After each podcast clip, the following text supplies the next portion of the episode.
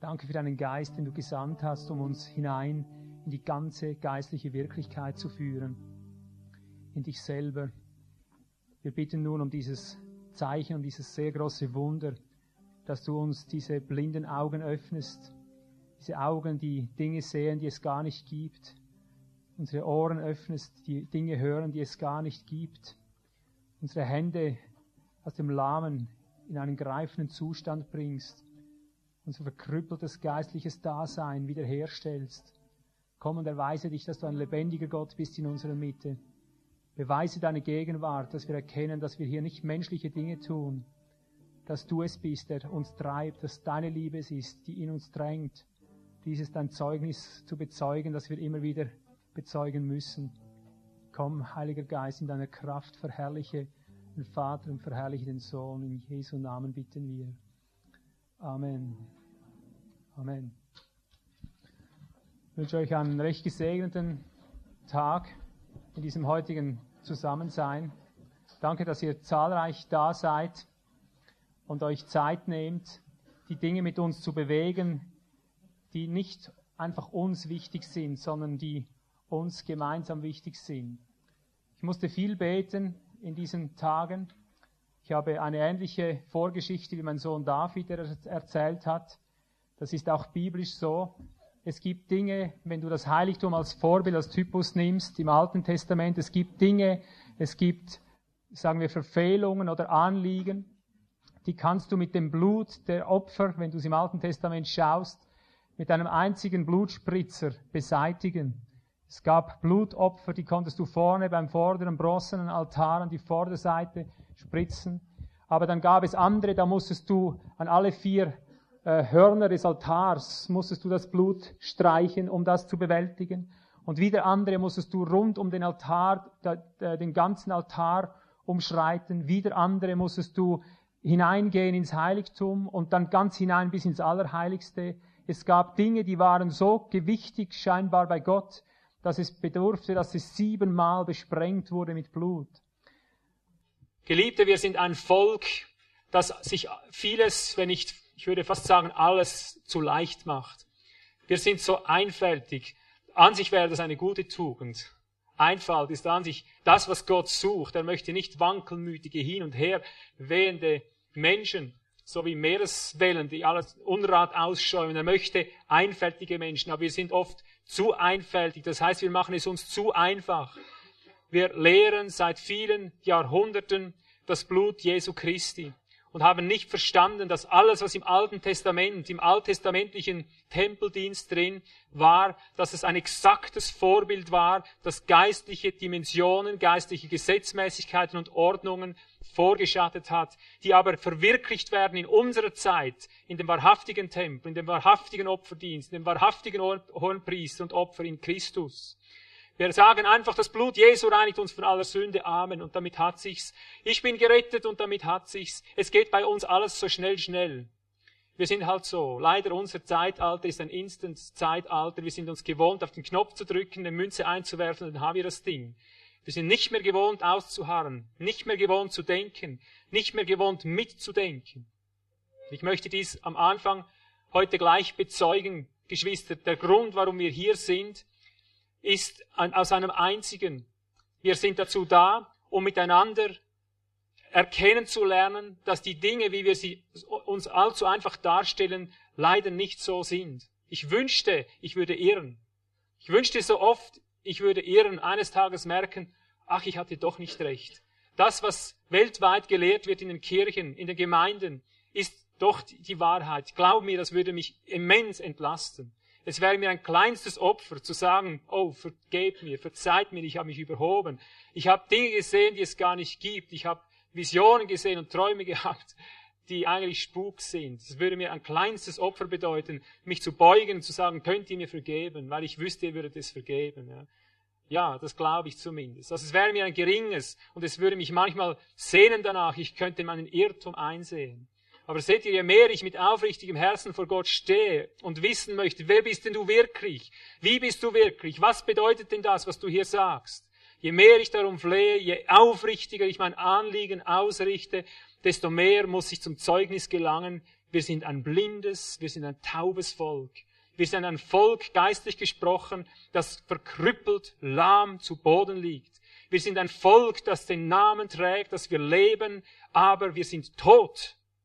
Wir sind geistlich tot. Wir haben den Namen, das stimmt. Wir nennen uns Christen, das stimmt. Und wir sagen, wir sind reich gemacht in Christus. Aber das ist nicht in der Praxis sichtbar. In der Praxis ist alles andere sichtbar, als dass er uns reich gemacht hat. Wir reden vom lieben Gott, was er für uns alles Gutes getan hat. Aber in der Praxis stimmt das gar nicht. Wir sagen, er hat uns erlöst von der Sünde, aber wir sind ja voll noch mittendrin und gebunden. Wir sagen, er hat uns frei gemacht, aber wir sind Sklaven der Sünde. Wir sind Sklaven der Welt. Wir sind Sklaven der Religiosität. Wir sind Sklaven von allem, was Gott verboten hat. Der Teufel herrscht im Leben der Menschen hin und her, wie es ihm gerade passt. Wir sagen, wir sind bevollmächtigt in Christus, aber es erweist sich nicht oder nur bei wenigen.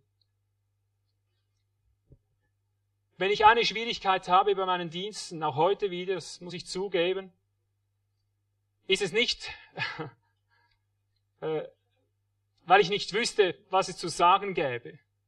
Ich stehe nicht selten einen ganzen Tag vor Gott und ringe um das, sagen zu können, was er spricht.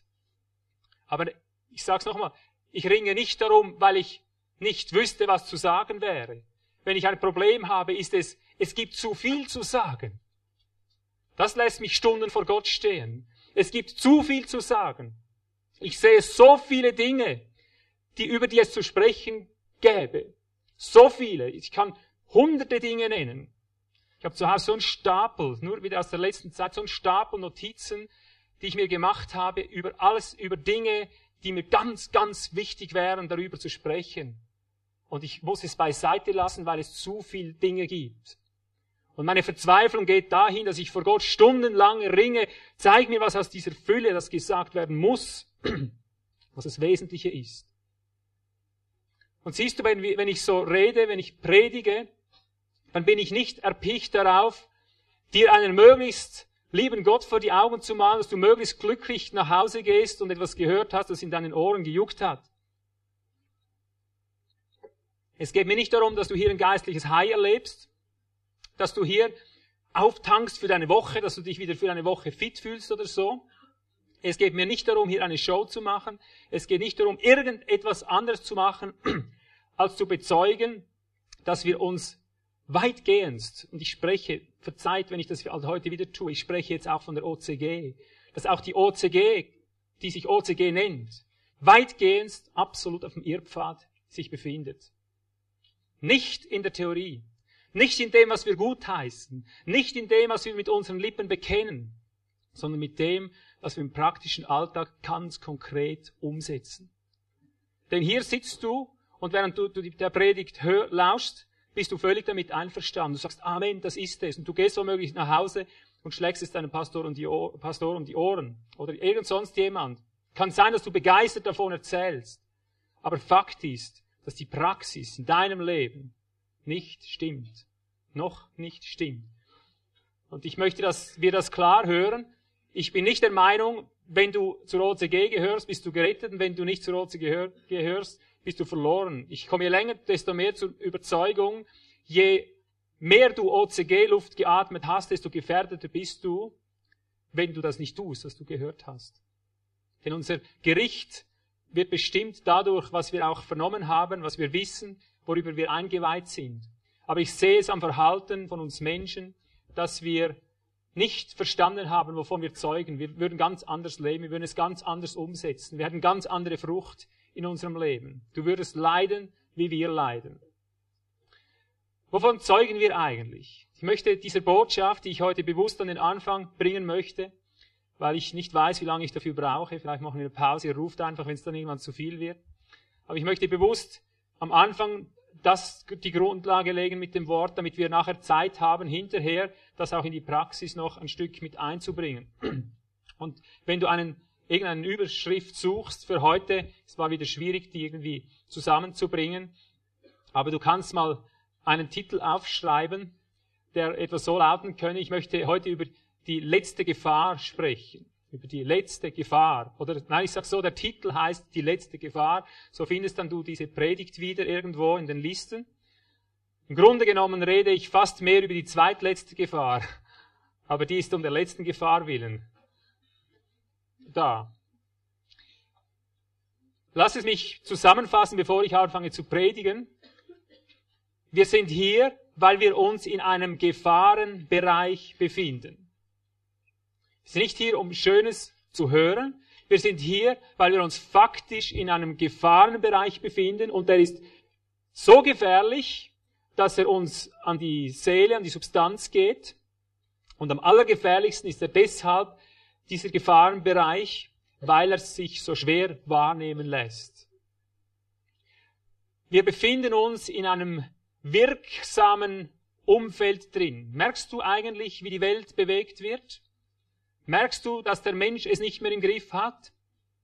Sagst du dir, oh, wie gut kenne ich meinen Jesus? Die da draußen haben Probleme. Wie gut kenne ich meinen Jesus? Hast du gewusst, dass bevor die Welt ganz zusammenbricht, dass du noch vorher geprüft wirst? Hast du gewusst, dass jetzt etwas wirksam ist, dass wenn du es jetzt nicht gerade weißt, von wovon ich spreche, dass es dich mit Sicherheit äh, erreichen wird? Je später, desto schlimmer. Hast du gewusst, dass wir eine Prüfung zu bestehen haben, wir, die wir hier drin sitzen, die so gewaltig ist, so gefährlich ist, so akut, dass du gut tust daran, heute gut zuzuhören? Wir befinden uns in, in, inmitten wirksamer Kräfte. Die ganze Welt, das ganze Geschehen der Welt wird durch wirksame Kräfte bestimmt. Und es gibt gefährliche und es gibt weniger gefährliche Kräfte und es gibt sehr gefährliche Kräfte. Du kannst nicht leben, wie du willst. Glaub mir es auch als Christ nicht, dann erst recht nicht. Du konntest noch nie leben, wie du wolltest. Schon gar nicht als Weltmensch. Denn du wurdest gelebt, heißt es, von einem Fürsten, der in der Luft herrscht. Von Mächtigen und Gewaltigen, die in der Luft herrschen, die dann mit deinem Leben gerade machten, was ihnen so passte. Aber auch wenn du nicht mehr in der Welt bist, du wirst nie das leben, was du selber willst. Denn ein anderer gürtet dich und ein anderer führt dich, je älter du wirst. Und ich rede von einer Gefahr, die größer ist als alles, was wir sonst jeweils als Gefahren bezeichnen. Aber ich möchte nun langsam systematisch vorangehen und ich möchte bewusst einen, einen seriösen Grund legen für Geschwister, die das vielleicht zum ersten Mal hören. Ich könnte am liebsten da weiß wo einsteigen, aber dann würde dir die Grundlage fehlen und du würdest Probleme mit mir bekommen. Du würdest sagen, ja, wie kommt er zu so einer Aussage? Das gibt's doch gar nicht.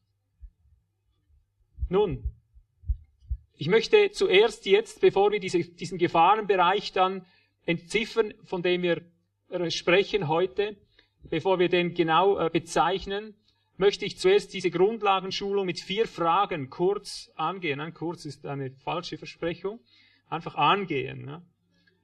Vier Fragen möchten wir kurz miteinander durchgehen, bevor wir dann in die praktische Substanz richtig äh, treffen.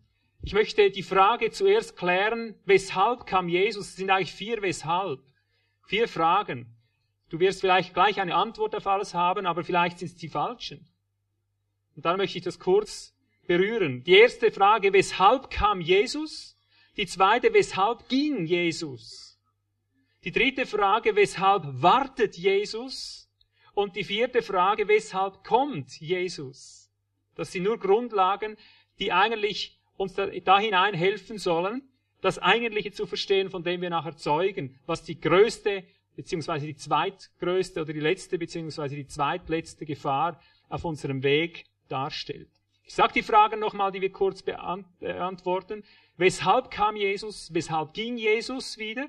Weshalb wartet Jesus eigentlich? Weshalb kommt er wieder? Mit was für einem Zusammenhang? Wir beginnen bei der ersten Frage. Wenn ich jetzt das mal in die Runde äh, stellen möchte, vielleicht ruft ihr ganz laut, wenn ihr das gleich mal wisst, wenn ich sage, warum kam eigentlich Jesus? Was hat er gewollt? Was war seine Mission? Mit welchem Auftrag ist er gekommen? Ruft einfach laut hinaus, ich sage es dann auf Mikro nochmal nach. Um den Willen des Vaters zu tun, da ist eine Insiderin. Könntest du jeweils ein bisschen warten, bis die anderen dran sind? Wer hat was anderes? Ja? Wer sagt etwas? Die Werke des Teufels zu zerstören. Wo steht das? Wisst ihr das? 1. Johannes 3, Vers 8. hierzu ist der Sohn Gottes erschienen, um die Werke des Teufels zu zerstören. Wer weiß noch etwas? Warum kam er? Um die Gebundenen frei zu machen, ist gekommen. Warum kam er? Bitte? Ja, kannst du mit Schriftstellen antworten, wenn es möglich ist, die sich ganz konkret, wortwörtlich darum äußern. Wenn er sagt, hierzu ist der Sohn Gottes erschienen, gibt es ganz wortwörtlich von der Schrift her äh, eine Antwort, ja. Wenn er sagt, ich bin gekommen, um den Willen Gottes zu tun, dann kann man das so beantworten, ja. Ich bin gekommen, damit wir Leben haben, steht geschrieben, Johannes 10, Vers 10, damit wir Leben haben und das Leben im Überfluss haben, richtig, ja. Ich bin gekommen, um das Schwert zu bringen, interessant, ja. Ja, das Reich Gottes aufzustellen. Gekommen, um das Gesetz zu erfüllen.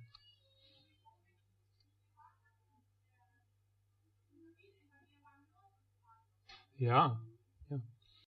Gut, wir nehmen jetzt mal einige Beispiele davon und wir möchten das kurz untersuchen, ob sich seine Mission erfüllt hat. Ganz grundsätzlich möchte ich über all dem, was jetzt gesagt wurde, etwas konkret herausstellen. Wenn klipp und klar geschrieben steht, ich bin gekommen, um die Werke des Teufels zu zerstören oder Leben im Überfluss zu geben, hat das alles eine untergeordnete Stellung. Die übergeordnete Stellung, warum er gekommen ist, wurde am Anfang durch unsere Schwester Barbara, die Insiderin, wurde beantwortet. Ja. Denn das musst du dir gleich einmal gut merken. Er hat gesagt, Opfer und Gaben hast du nicht gewollt. Das kannst du lesen in Hebräer 10, Vers 7. Opfer und Gaben hast du nicht gewollt, aber einen Leib hast du mir bereitet. So spricht Jesus. Und dann sagt er, siehe, ich bin in der, in der Schriftrolle steht von mir geschrieben, ich bin gekommen, deinen Willen, o oh Gott, zu tun. Das ist mal etwas ganz grundsätzlich Wichtiges. Du musst bedenken, dass Jesus nicht gekommen ist bei seinem ersten Kommen, wie er bei seinem zweiten Kommen kommt. In seinem zweiten Kommen kommt er direkt mit einer Mission vom Himmel her, darüber sprechen wir später noch. Sein zweites Kommen ist ein Kommen in Vollreife in voller Ausgestaltung. Sein erstes Kommen war nicht einfach als Missionar, war nicht einfach als einer, der etwas direkt ausführt, sondern sein erstes Kommen war einfach so wie deines auch hier. Er lag in Windeln, bisschen schlechter gebetet als du und ich. Ich weiß ja nicht, wo du geboren wurdest. Er war im Stall und er, menschlich gesehen, jetzt wusste er mal gar nichts. Er musste wie du und ich erzogen werden. Er wurde wie du und ich von jeder Sünde versucht im Unterschied zu uns aber ohne Sünde. Und er musste in seinem Werden drin als Kind, musste er erleuchtet werden zuerst darüber, wer er ist. Also merkt ihr das mal gut. Es heißt nämlich, so wie er, so sind auch wir in der Welt. So wie er in der Welt war, so sind auch wir in der Welt. Er ist unser Vorbild. Er ist gekommen, nicht um irgendeine Mission zu erfüllen in seinem Kopf, sondern ist gekommen mit einem einzigen Ziel, deinen Willen, o oh Gott, zu tun. Und das macht schon mal einen ganz großen Unterschied zu all dem, was wir heute uns gewohnt sind, so schnell zu interpretieren. Er wusste nichts anderes als, mein Vater lebt. Das weiß noch manches Kind sogar heute schon, ja. Er hat das gewusst, er hat es gespürt, der Vater hat sich ihm offenbart.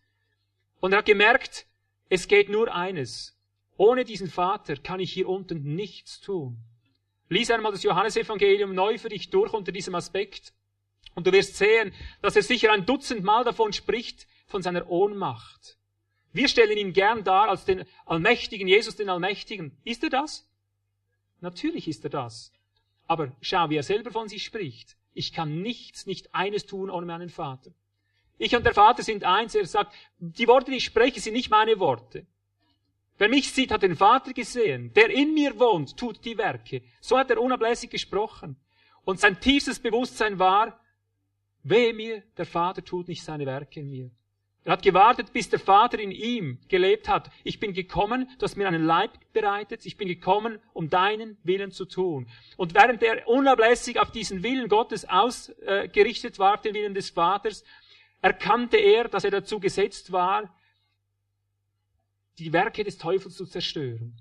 Während er ausgerichtet war, nichts anderes als seinen Willen zu tun, spürte er, er war dazu gesetzt, den Menschen das Leben zu geben und es im Überfluss zu geben. Während er einfach da war, immer nur auf das eine ausgerichtet, was tust du, Vater, wurden ihm alle anderen Dinge offenbar, von, von denen er dann oder die Apostel später mühelos sagen konnten, hierzu ist der Sohn Gottes erschienen oder deshalb bin ich gekommen. Aber das allererste und grundlegendste war, ich bin gekommen, deinen Willen zu tun. Wenn wir nicht das Pferd genau so aufzäumen von der Seite, fürchte ich, dass wir schon mit der Grundlage einen Fehler machen. Ja, wir haben einen Fehler gemacht. Dann pickst du dir andere Dinge raus, die auch stimmen. Er ist tatsächlich gekommen, um dich von der Sünde zu erlösen. Aber warum? Nicht damit du nachher mit Johannes 3,16 in der Tasche weggehen kannst. Bevor du weggehen kannst, steckt dir ohnehin schon 1. Johannes 3,16 in die Tasche. Weißt du, was dort steht? Auch wir sind schuldig, für unsere Mitbrüder das Leben zu geben. Also er lässt sich nicht mit einem Johannes 3,16 in der Tasche weggehen. Mach mal eine Studie über die Zahl 3,16. Wirst du staunen, was alles unter 3,16 zu finden ist. Alles die wichtigen Dinge, die wir gerne ob Johannes 3,16 vergessen möchten. Aber jetzt möchte ich auf den Punkt kommen von Punkt 1, worauf es jetzt hinauslaufen soll. Er hat gesagt, ich bin gekommen, um die Werke des Teufels zu zerstören. Dazu ist er gekommen. Hat sich das erfüllt? Er sagt, ich bin gekommen, um die Werke des Teufels zu zerstören. Hat es sich das erfüllt? Ist das vollbracht oder nicht vollbracht? Jetzt habe ich aber stark mitgeholfen. Ja, stark mitgeholfen, gell? Da kommen wir nicht darum herum. Er hat am Kreuz geschrien, es ist vollbracht. Was ist vollbracht? Das können wir sehr genau sagen, von der Theologie her zumindest. Es ist vollbracht, er hat für uns, für unsere Sünden geblutet.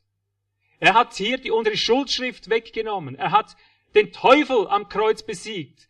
Seine durchbohrten Hände, sagen wir immer wieder, seine angenagelten Füße haben dem Feind den Kopf zertreten, wie es schon äh, Eva und Adam verheißen wurde.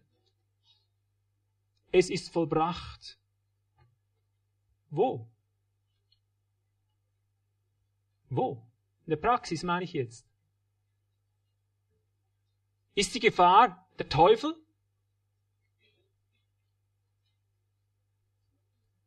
Du, ich sag dir, die Schrift sagt etwas klipp und klar. Etwas klipp und klar. Kolosser 1, 12 bis 13. Ich schlage die Dinge nicht auf, die Stellen, damit sie, die Zeit uns nicht zu sehr strapaziert nachher.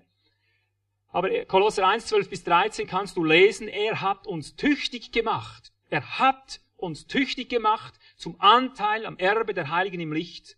Er hat uns versetzt aus dem Machtbereich der Finsternis hinein in den Machtbereich des Sohnes seiner Liebe. Er hat. Siehst du, und das sind die Dinge, von denen wir heute zeugen.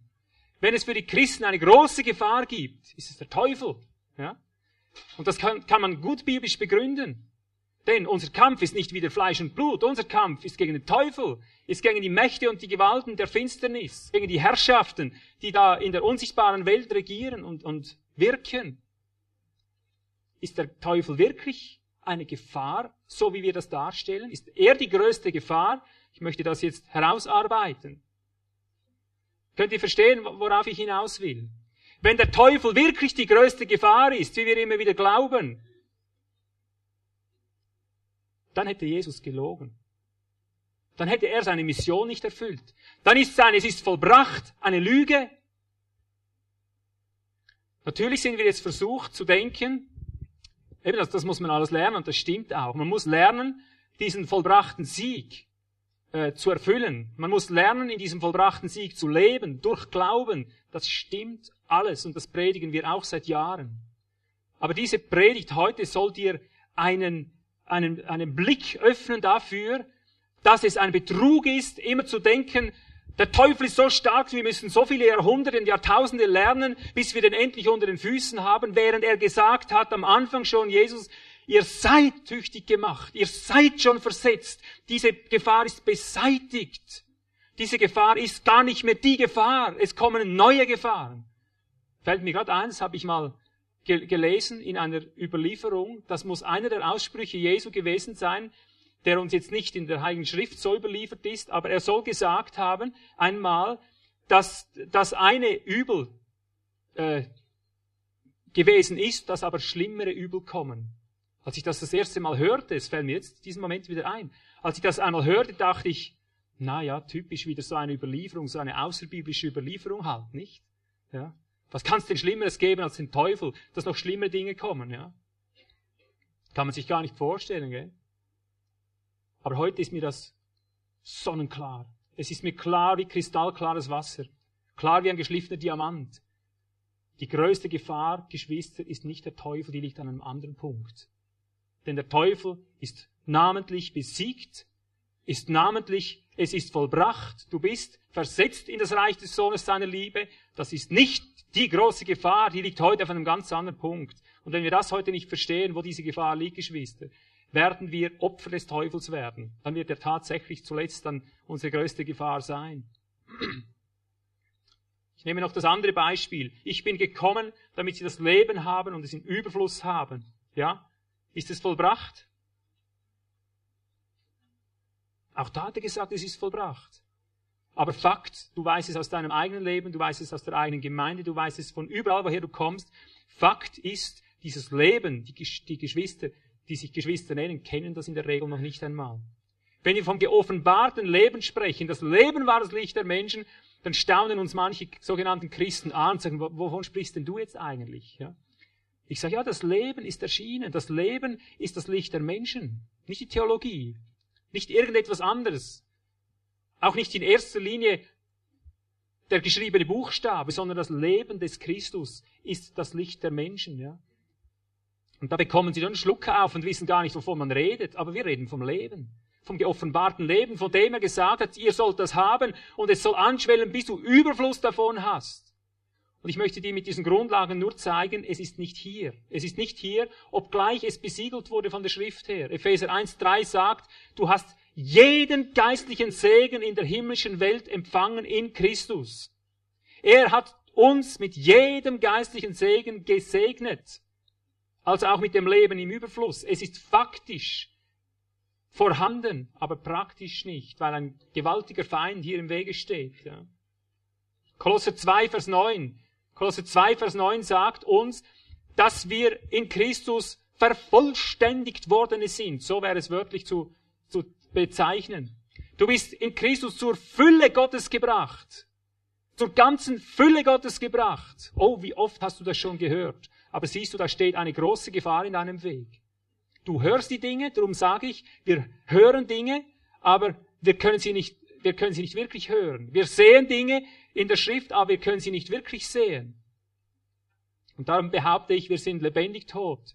Wenn diese Dinge sich nicht ereignen, steht uns dieser Feind noch im Weg, von dem ich heute zeuge. Steht uns diese größte, letzte größte Gefahr im Weg, oder diese zweitletzte. Ist sicher gespannt, was da noch kommt, gell? Aber wir beantworten zuerst geduldig die Fragen. Weshalb kam Jesus, haben wir jetzt mal fürs Erste beantwortet. Und so wie er gekommen ist, so sollst du kommen. Wenn du deinen Weg nicht genauso antrittst, dass dir nichts anderes wichtig ist, als deinen Willen, o oh Gott, zu tun. Heute dies, morgen das andere. Heute leben, morgen sterben, ist egal, was es, was es ist, sei es zum Leben oder zum Tod, sagt der Apostel, wir sind des Herrn. Wenn dein Leben nicht von diesem Schwerpunkt geprägt ist, wenn du sagst, ich bin berufen, Teufel auszutreiben, ich bin, bin berufen zu heilen, ich bin berufen für dies oder jenes, dann sage ich dir, und ich bin berufen, oh Gott, deinen Willen zu tun. Also, ich habe keine zweite Berufung, ich bin ein Organ an seinem Leib, mit dem er heute dies, morgen das tun kann. Er kann mich heute dienen lassen, hier auf der Kanzel, morgen kann er mir den Besen in die Hand drücken und sagen, geh mal Straßen wischen oder geh mal, geh mal wieder schrauben. Das kann er mir sagen, ich bin täglich offen, seit ich im Dienst stehe, um einfach zu tun, was er sagt. Ich sage immer wieder, du konntest mir am Anfang meines Weges, mitten in der Verfolgung sagen, gib deinen Beruf auf. Ich hab's getan, Herr. Du konntest mir sagen, gib all dein Geld weg. Ich hab's getan. Du konntest mir sagen, brich mit diesen Freundschaften, mit diesen Beziehungen. Ich hab's getan. Du konntest mir nichts sagen, Herr, wo ich nicht sogleich schon am Anfang sagte, ja, wenn nur dein Wille, wenn nur dein Geist, deine Kraft, dein Licht, dein Leben drin ist, ich will es tun, ich habe es dir bewiesen am Anfang meines Weges. Sollte es mir heute schwerfallen, auf diesen Geist einzugehen, wenn er mir etwas anderes sagt? Natürlich gibt's immer neue Prüfungen und man muss ja alles erarbeiten. Aber ich sage dir eins, wenn du nicht genau so lebst, ich garantiere es dir, als ein Bote, als ein Diener Gottes, äh, der von sich behauptet, die Wahrheit zu sprechen. Ich sage dir, so wahr Gott lebt, wenn du nicht so lebst, du wirst von dieser letzten großen Gefahr absolut nicht bestehen. Du wirst verbrennen. Du wirst verbrennen wie ein Dornbusch in der Wüste. Du wirst keinen Bestand haben, es sei, du hast ganz genau diese und nur diese Grundgesinnung. So kommst du, wie er gekommen ist. Jetzt die zweite Frage, weshalb ging Jesus? Warum ging er von uns weg? Das können wir auch kurz wieder beantworten. Ich werde es nachher die Stellen dazu auch noch geben. Ich möchte es nur ganz kurz umfassen. Warum ging Jesus weg? Vielleicht zuerst die Gäste, die schon um uns den Tröster zu sehnen. Schön. Das können wir lesen. Wo? Ja, zum Beispiel. Oder Johannes 16, Vers 7. Ja. Weshalb ging Jesus? Er sagt, es ist euch nützlich, dass ich weggehe. Denn sonst kommt der Tröster, der Beistand, der zur Seite gerufene, nicht zu euch. Aber wenn ich zum Vater gehe, werde ich, wenn ich diese Verheißung empfangen habe, werde ich ihn euch senden. Und das hat sich letztendlich erfüllt, dann in Apostelgeschichte 2, 33, wie es genannt wurde. Er hat nun die Verheißung empfangen, nachdem er aufgestiegen ist und hat es ausgegossen. Den Heiligen Geist. Ist das der einzige Grund in der Heiligen Schrift, warum Jesus wegging? Finden wir noch einen Indiz von ihm selber vielleicht etwas Ausgesprochenes, am liebsten von ihm selber, damit wir jede, jeden Freiraum für Spekulation beseitigt haben. Hat er noch etwas gesagt, warum er weggeht? Euch eine Stätte zu bereiten. Genau, in meines Vaters Hause sind viele Wohnungen. Ein Haus, viele Wohnungen. Über dieses Thema habe ich mir schon vorweg vorgenommen, da werde ich mich jetzt nicht äh, auf, ein, auf eine Auslegung einlassen, weil das ist ein ganz spezielles Thema für sich, das wäre eine ganze Predigt für sich. Aber das ist eine Tatsache. Ich möchte aber heute meinen Schwerpunkt anderswo legen. Wer möchte noch etwas sagen? Hat er etwas selber noch gesagt? Einen weiteren Grund, warum er wegging? Wir müssen die Gründe wissen, Geschwister. Ja? Das war mein Sohn. Wieso habe ich Ja gesagt? Hier wollte jemand anders hören. Also er hat gesagt, um ein Reich für sich zu empfangen. Habt ihr das gewusst? Wissen das alle? Weißt du, was das bedeutet? Kommt zuerst einmal, damit du es mal mit eigenen Augen gelesen hast, lesen wir das. Das ist nämlich etwas, das wird nicht sehr oft gepredigt. Und mich interessieren immer die Predigten, die weniger gepredigt werden, nicht die jeder predigt. Lukas 19 kannst du das lesen, ab Vers 11. Das ist Christologie, Geschwister, Theologie auch.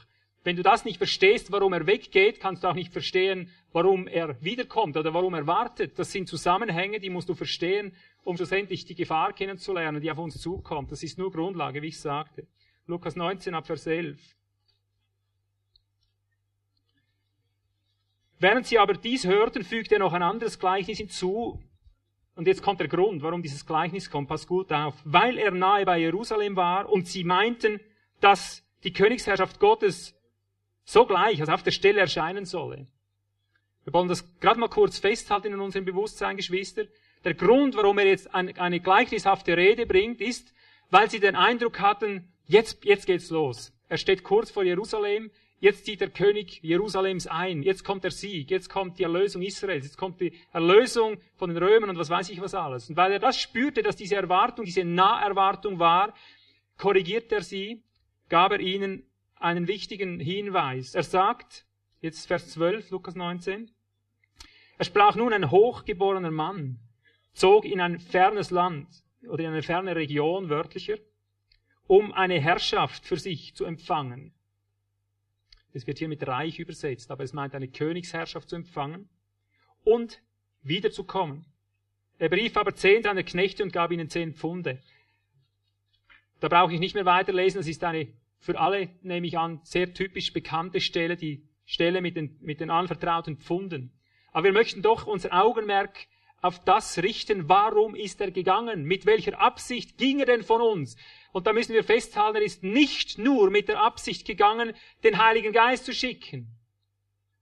Er ist gegangen, um eine Königsherrschaft zu empfangen. Das kannst du auch in Matthäus 22, 44 lesen. Aber ich möchte es, ich komme nachher genau auf die Stelle, gell? Ich möchte es mal zuerst herausschälen. Ein Hochgeborener, wer ist das? Kann es einen anderen gemeint haben? Jesus, ganz klar. Sie meinten, dass das Reich Gottes sogleich kommt, die Königsherrschaft Gottes. Sie meinten, dass er jetzt der Einziehende ist. Und er sagt, ein Hochgeborenes ist er. Er ging in eine ferne Region und teilt Gaben aus. Aus den Briefen der Apostel wissen wir, er ist aufgestiegen und hat Gaben ausgeteilt, geistliche Gaben. Epheser 4 zum Beispiel. Also ist ganz klar identifiziert, es ist Jesus, der in eine ferne Region geht. Ich gehe zurück zu meinem Vater, um ein Reich für sich zu empfangen. Wann hat er nach unserer Theologie ein Reich empfangen? Und er sagt hier, und ich werde zurückkommen, wenn ich dieses Reich empfangen habe, wenn ich diese Königsherrschaft empfangen habe. Das kannst du hier in dem Zusammenhang ganz klar lesen. Solange ich weg bin, habe ich ein Interesse, ich muss eine Königsherrschaft empfangen. Siehst du, da bekommst du Probleme mit deiner gängigen Theologie. Stimmt das? Da bekommst du Probleme, weil man dir immer gesagt hat, er ist am Kreuz gestorben und hat das Reich empfangen. Aber das stimmt nur zum Teil. Er hat wohl eine Herrschaft empfangen, Geschwister, über die Macht der Finsternis. Er hat dem Teufel den Kopf zertreten. Und es steht nachher geschrieben in Kolosser und überall in den Briefen der Apostel steht geschrieben, und er wurde hoch erhoben, hoch über jede Macht, hoch über jede Gewalt, hoch über jeden Namen, der genannt werden mag und so weiter und so fort. Aber hier steht geschrieben, Geschwister, er wird so lange weggehen, bis er eine Königsherrschaft empfangen hat dann wird er wieder kommen. Hat er sie jetzt empfangen oder hat er sie nicht empfangen? Wer möchte es mal rufen? Hat er dieses Reich empfangen? Wer sagt alles ja? Wer ist auf meiner Seite?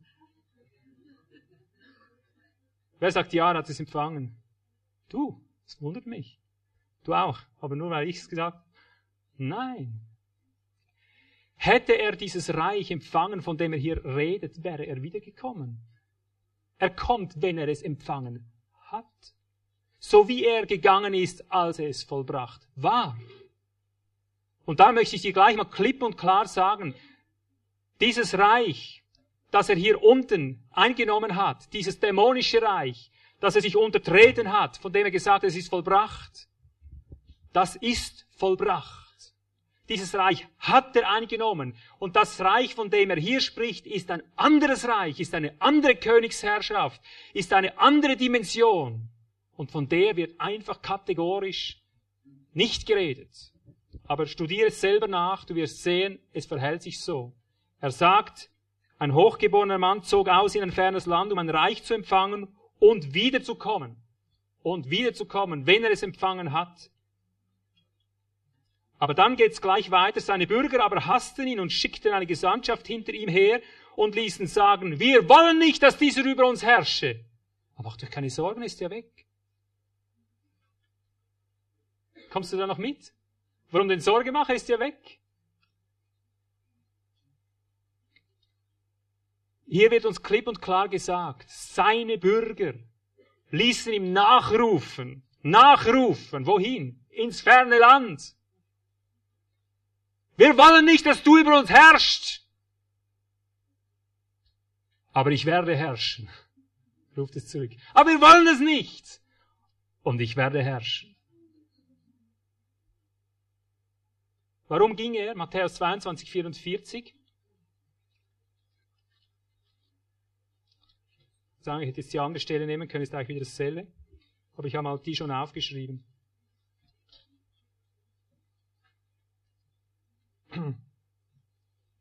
Er spricht zu ihnen, wie nennt David ihn denn im Geist Herr? Das ist die Diskussion mit den Pharisäern, was sie sagen, wo Christus sagt, was haltet ihr von dem Christus, wessen Sohn ist er? Weshalb nennt David ihn im Geist Herr? Indem er sagt, der Herr sprach zu meinem Herrn, setze dich zu meiner Rechten, bis ich deine Füße, äh, deine Feinde lege unter deine Füße. Kannst du das lesen hier, wie ich es lese? Wo war die andere Stelle, Horst? Die war im selben Kapitel? Lukas 20 ab Vers 41, da kommt es auch nochmal.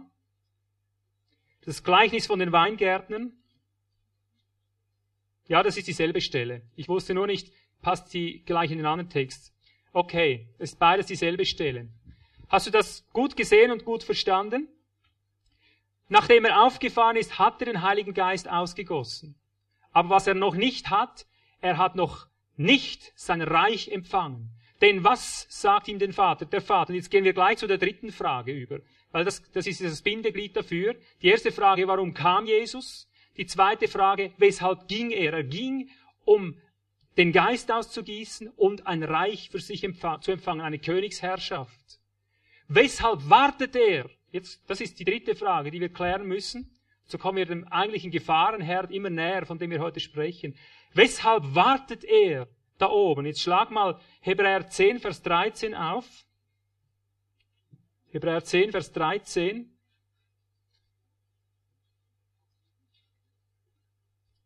Ich lese gleich ab Vers 12, damit man ein bisschen Zusammenhang hat wenigstens. Dieser, also von Jesus ist die Rede, dieser aber hat ein Schlachtopfer für Sünden dargebracht und sich für immer gesetzt zur Rechten Gottes.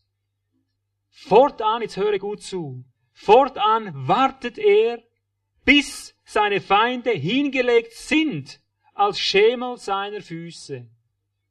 Denn mit einem Opfer hat er die, die geheiligt werden, für immer vollkommen gemacht. Hast du das gut verstanden, was hier steht? Die Frage, weshalb wartet Jesus? Hier hast du sie wortwörtlich beantwortet. Fortan, deshalb wartet er fortan, bis seine Feinde hingelegt sind als Schemel seiner Füße. Ist das bedeutend für uns oder nicht, Geschwister? Siehst du, wir sagen, Jesus, komm wieder und leg endlich all deine Feinde unter die Füße. Stimmt das? Ja, hier unten ist alles mies, hier unten geht's uns dreckig, hier geht's uns miserabel. Aber wenn du, Jesus, kommst, dann wirst du alles wieder gut machen. Und er sagt, er wartet hier, bis du alles gut machst. Oder bis irgendetwas gut gemacht wird. Wollen wir das mal noch offen lassen? Er wartet hier, bis ihm alle Feinde unter seine Füße gelegt werden. Und du sagst, oh Herr, preis sei Gott, dir sind alle deine Feinde unter die Füße gelegt. Ist das biblisch? Daran kannst du erkennen, wie blind, wie blind wir sind dass wir genau das Gegenteil von dem machen, was er gesagt hat oder erwarten oder wie auch immer. Genau das Gegenteil. Wir denken, auf dem rechten Weg zu sein. Nein, er sagte, der Vater sagt, setze du dich zu meiner Rechten, bis das, bis das, was? Bis er sein Reich empfängt. Bis er Herr, wirklich Herr geworden ist. Und darum musst du wissen, weshalb wartet Jesus oder auch wie lange wartet Jesus, es gibt nur eine Antwort, bis er diese Herrschaft empfangen hat. Eine zweite Stelle dazu, Apostelgeschichte 3, 21. Apostelgeschichte 3, 21.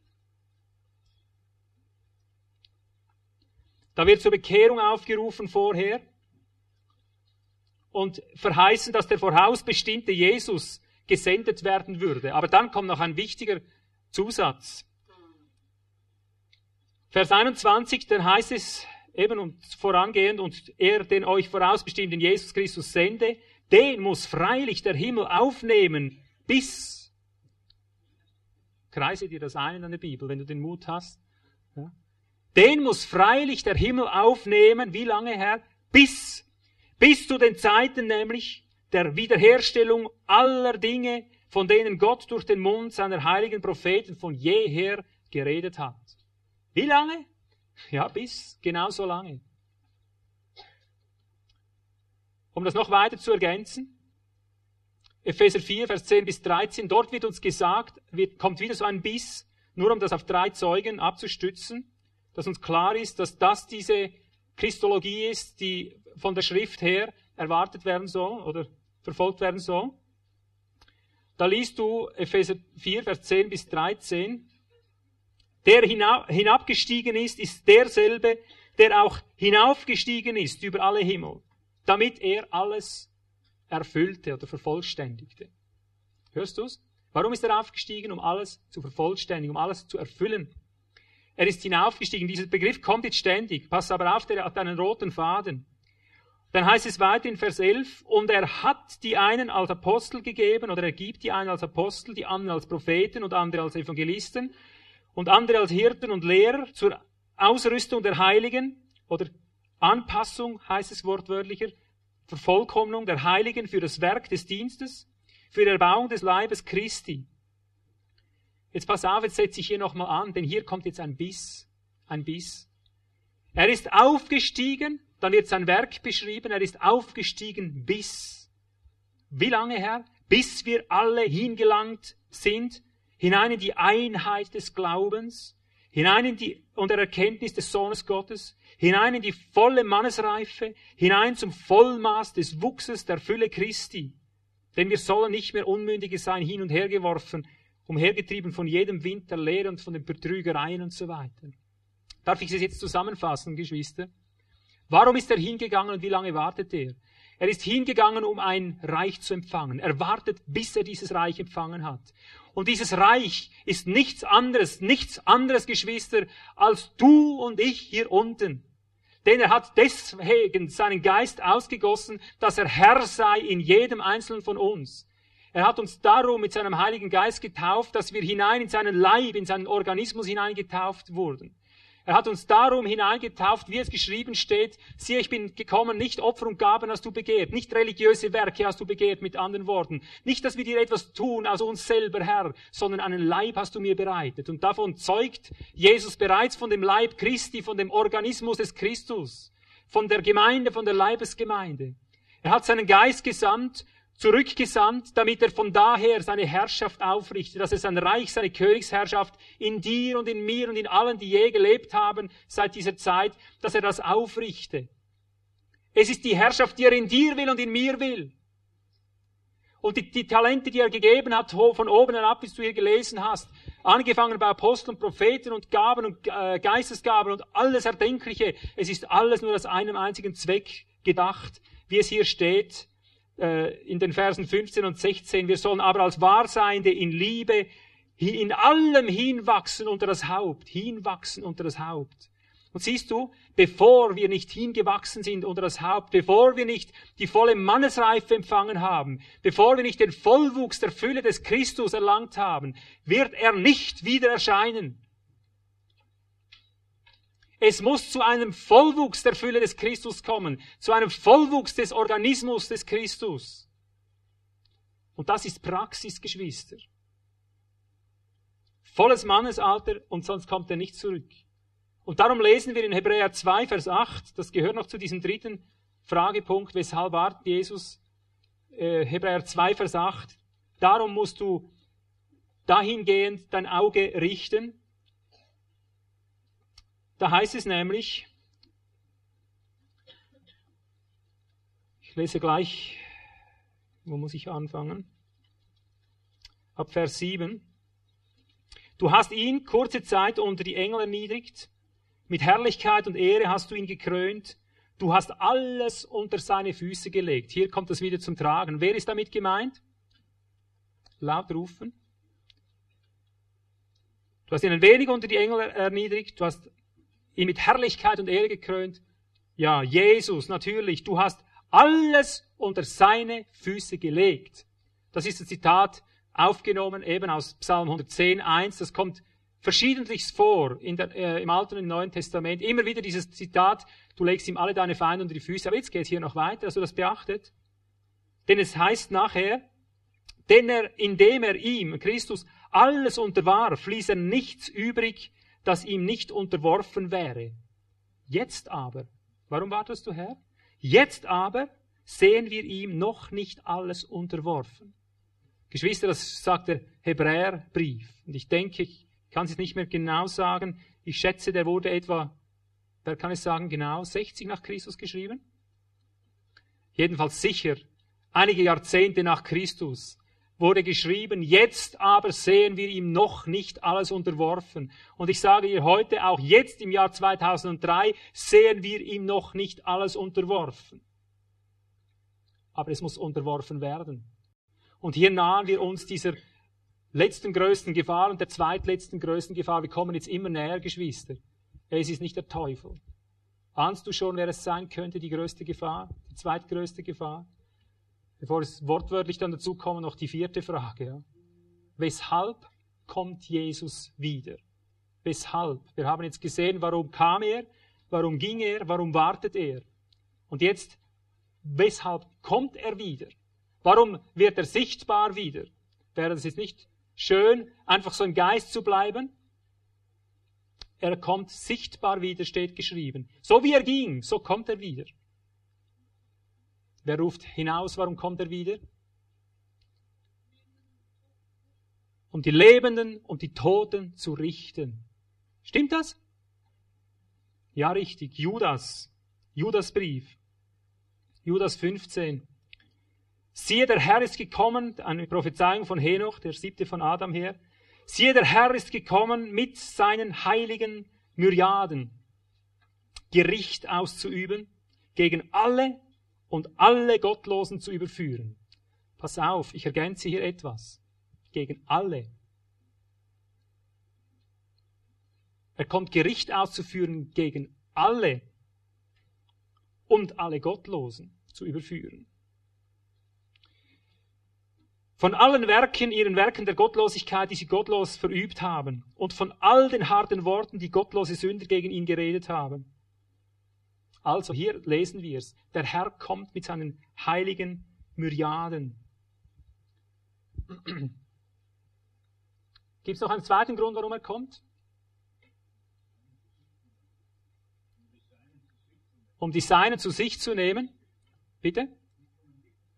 Die kommen nicht ins Gericht, nein, das sind die Richter, wie wir jetzt gelesen haben. Die Seinen sind die Richter. Viele Christen meinen, wenn Jesus wieder kommt, nimmt er uns in den Himmel. Aber es ist gerade umgekehrt. Er kommt mit dem Himmel auf die Welt. Ist dir das bewusst? Diesmal kommen nicht wir in den Himmel. Die Zeit ist vorbei. Denkst du, ich bin ein Irrlehrer? Ich sage dir, die Zeit, in den Himmel zu kommen, ist vorbei. Wir befinden uns ganz nahe an der Tatsache, dass der Himmel auf die Erde kommt. Warum hast du sonst 2000 Jahre gebetet, dein, deine, dein Reich komme so wie im Himmel so auf Erden? Willst du ausgerechnet jetzt in den Himmel, wenn der Himmel auf die Erde kommt? Ich sagte, ich will dort sein, wo er ist. Der Himmel kommt auf die Erde. Das neue Zeitalter, das im Begriff ist anzubrechen, Geschwister, hast du in Epheser 1, Vers 10 markiert. Lies mal, was dort steht. Mit dieser Stelle allein kannst du viel, viel verrückte Theologie oder äh, Lehre entlarven, schiefe Lehre entlarven. Lies, was das kommende Zeitalter bedeutet. Ich lese ab Vers 9, Epheser 1, 9. Er hat uns ja das Geheimnis seines Willens kundgetan, nach seinem Wohlgefallen, das er sich vorgenommen hat in sich selbst, in sich selbst für die Verwaltung bei der Vervollständigung der Zeitalter oder der Zeiten, bei der Fülle der Zeiten. Was ist deine Idee? Jetzt kommt es. Die alle zusammenzufassen in dem Christus, die in den Himmeln und die auf der Erde sind, in ihm. In ihm. Und darum heißt es, er kommt mit seinen Heiligen, verstehst du? Die Heiligen, mit denen er kommt, das sind die Geister der vollendeten Gerechten, wie es geschrieben steht. Die Geister der Heiligen, die vor unserer Zeit in den Himmel eingegangen sind, ja. Die sind da oben nicht einfach untätig, ja. Die kommen mit ihm zurück. Unsere Entrückung, von der wir oft reden, ist nichts anderes als ein Antrittsverlesen. Wir werden von unten her ihm entgegengehen. Wir werden den lauten Ruf vernehmen, geht ihm entgegen. Der kommt nicht einfach zu dir, du musst zu ihm. Das ist jetzt im Geschehen. Du gehst zu ihm hinaus, du wirst zu ihm hin entrückt in Wolken, um dich dort mit all den kommenden Heiligen zum Antrittsverlesen zu treffen. Dort ist, dort ist Treffpunkt, dort ist Mahl des Herrn, dort wird zugeteilt, dort wird begrüßt, dort wird äh, zusammengefügt äh, und dort wird gesammelt, dort wird die Aufgabenverteilung gegeben. Mit diesen seinen Heiligen wird er wiederkommen, um Gericht zu üben. Siehe, der Herr kommt mit in, in wörtlich, in de, seinen Myriaden, in seinen Myriaden, um Gericht zu halten über alle und über alle Gottlosigkeit. Ja. Geschwister, wir, wir sind hier berufen, etwas zu erlangen, was alle schon erlangen wollten und es noch nicht so haben konnten zu ihrer Lebzeit. Sie wollten alle den Einbruch des Reiches. Verstehst du? Schon die ersten Jünger. Sie dachten, jetzt ist es soweit, das tausendjährige Reich. Alles, was die Propheten jeher geredet haben. Was haben sie geredet? Jesaja ließ es nach. Überall kommt es. Sie haben von einem Friedensreich geredet. Sie haben von einer Erlösung geredet, die weltumspannend sein wird. Und noch sehen wir ihm nicht alles unterworfen. Aber es muss ihm unterworfen werden. Wann? Wenn er die Herrschaft bekommen hat. Sobald hier unten fertig ist, das heißt, wenn die Fülle der Nationen eingegangen ist, höre, das ist nicht, es geht nicht um die Zahl allein hier. Natürlich hat die Zahl auch einen, einen Begriff. Wir Christen sagen immer, wenn der Letzte sich bekehrt hat, dann gehen wir hoch. Es stimmt nicht. Wenn der Letzte dazugehörende die Fülle erlangt hat, die Reife in Christus erlangt hat, zu dem geworden ist, wozu er geschaffen wurde, nämlich Organismus, Leib des Christus zu sein. Wenn der Letzte zugerüstet ist, der zu diesem Gerichtsvolk gehört, nimmt er sie hoch, vereinigt sie mit all den vollendeten Gerechten und wird mit ihnen kommen, wie geschrieben steht, Offenbarung 20.5, glückselig und heilig, wer Teil hat an der ersten Auferstehung. Er wird mit Christus herrschen tausend Jahre. Siehst du, ich möchte nicht in den Himmel, wenn er da unten ist. Ich möchte immer dort sein, wo er ist. Für mich ist Himmel, wo er ist. Und für mich ist Hölle, wo er nicht ist. Du kannst mir das Schönste hier unten auf Erden bieten. Ich werde nach ihm Ausschau halten. Ich werde keine ruhige Sekunde haben. Ich kann mich an den schönsten Platz der Erde stellen, mich mit allem versehen, was es Schönes gibt auf Gottes Erdboden. Es wird mich nicht interessieren. Ich würde sagen, wo ist er? Ohne ihn beginne ich nicht zu essen, ohne ihn beginne ich nicht zu trinken, ohne ihn genieße ich gar nichts. Ohne ihn ist es kein Genuss. Wo ist er? Verstehst du? Da, wo er ist, ist mein Leben. Er personell, in meines Vaters Haus sind viele Wohnungen. Ich möchte in ihm wohnen. Er ist meine Wohnung, weißt du? Du suchst vielleicht noch ein goldenes Haus da oben mit Straßen und so. Ich sage, ich, ich wohne mit Genuss mit ihm in einer Lehmhütte. Ich brauche da oben keine goldenen Straßen. Für mich sind die goldenen Straßen, wenn die Wege der Heiligen vollendet sind. Wenn du lernst, in Christus zu wandeln. Verstehst du? Das sind die goldenen Straßen. Wenn der Strom aus dem Heiligtum fließt, glasklar wie Kristall. Ich brauche kein Wasser, kein klares Wasser. Habe ich in der Schweiz genug? Aber ich möchte den Strom des Geistes sehen, wie er klar geworden ist, wie er durchsichtig geworden ist, wie er durchschaubar geworden ist in seinen Heiligen. Ich möchte im Strom des Lebens drin sein. Du willst eine Stadt, die vom Himmel herunterfliegt, pass nur auf, dass du nicht dazwischen kommst. Ich brauche nicht so eine Stadt, denn ihr seid der Tempel des lebendigen Gottes. Ihr seid die Bewohnung Gottes. Du wohnst in ihm und er in dir. Was ich sehne, mir, mir ersehne, ist eine Einswerdung mit dem, der gesagt hat, wohne in mir. Ich will in ihnen innewandeln. Ich möchte mit Gott vereinigt werden, verstehst du? Du bist doch das neue Jerusalem. Du bist gemeint, dass du mit ihm kommst, dass du die Stadt bist, in der man wohnen kann. Oh, darüber gäbe es so viel zu sagen. Ich mach's äh, jetzt nicht. Es gibt zu viel darüber. Ich bin gleich dort, wo ich am liebsten bin. Wir möchten alles in einer falschen Weise, in einer typisch weltlichen Weise vermaterialisiert haben. Und du merkst gar nicht, dass die Heilige Schrift von A bis Z von geistlicher Dimension zeugt, aufs Geistliche hin arbeitet. Oh, wie haben sich die Alten gesehnt, endlich Geist zu bekommen, endlich im Geist zu leben, endlich an der Substanz ihres Seins existieren zu können.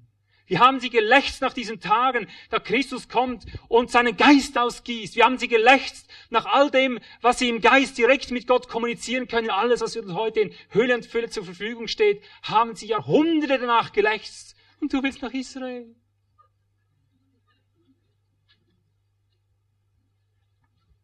Verstehst du? Du willst zurück in die Materie. Und die wollten hin dahin, wo du bist. Ist doch immer dasselbe, nicht? Der andere hat es immer besser, oder? Oh, wie waren die alten Zeiten schön. Oh, wenn ich mal älter bin. Oder? Immer so. So sind wir Menschen. Ich sage blind. Nackt, tot, richtig tot, krank, verkrüppelt. In unserer ganzen Gesinnung. Aber ich muss weiterkommen. Wir machen nachher eine Pause, bevor ich dann zum Eigentlichen komme. Ich sage, das sind nur Grundlagen. Aber ohne die verstehen wir das andere nachher nicht. Wer kann mir noch sagen, warum kommt er wieder? Weshalb kommt Jesus? Wir haben gesehen, um Gericht zu üben. In seinen Heiligen kommt er wieder, vereinigt Himmel und Erde. Nebenbei bemerkt, die Geschichte dreht nicht um Israel als nächstes Zeitalter. Die Vollendung der Zeitalter ist Christus alles in allen. von oben und von unten, sogar was im Himmel war, kommt wieder mit, was in ihm vollendet wurde. Das ist der Israel Gottes, nur nebenbei bemerkt.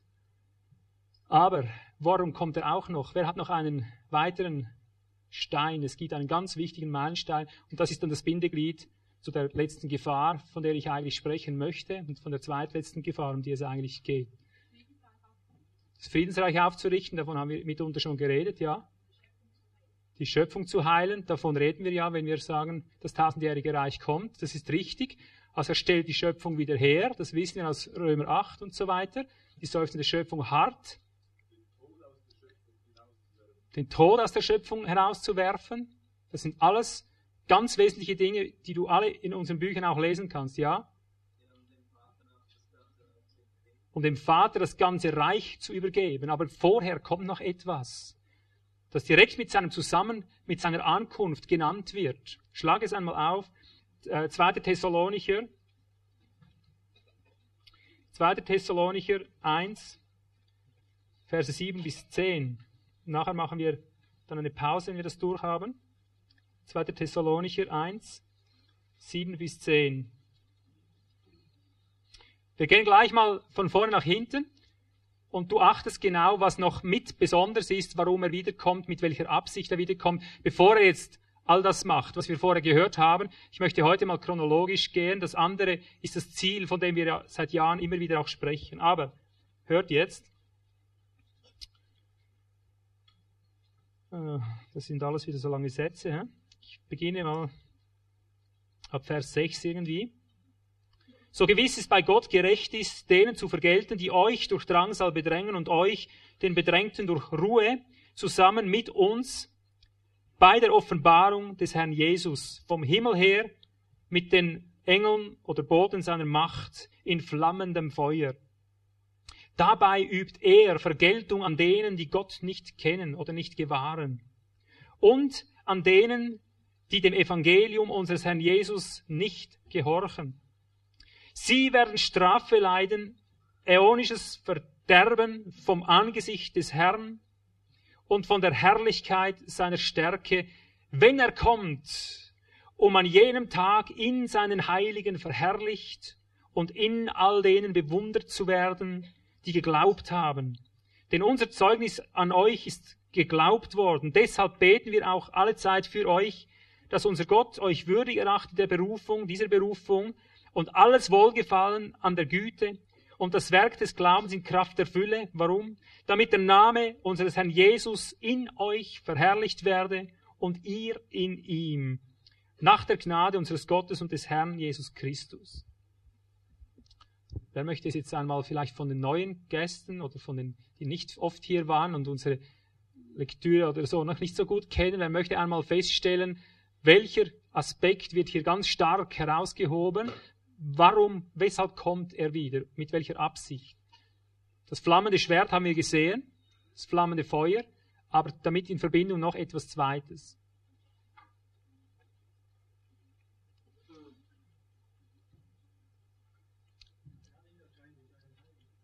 Dass er herrlich erscheint in seinen Heiligen. Habt ihr das auch gelesen? Hat das Bedeutung für dich und für mich? Du, wenn das keine Bedeutung hat, ich sag dir eines.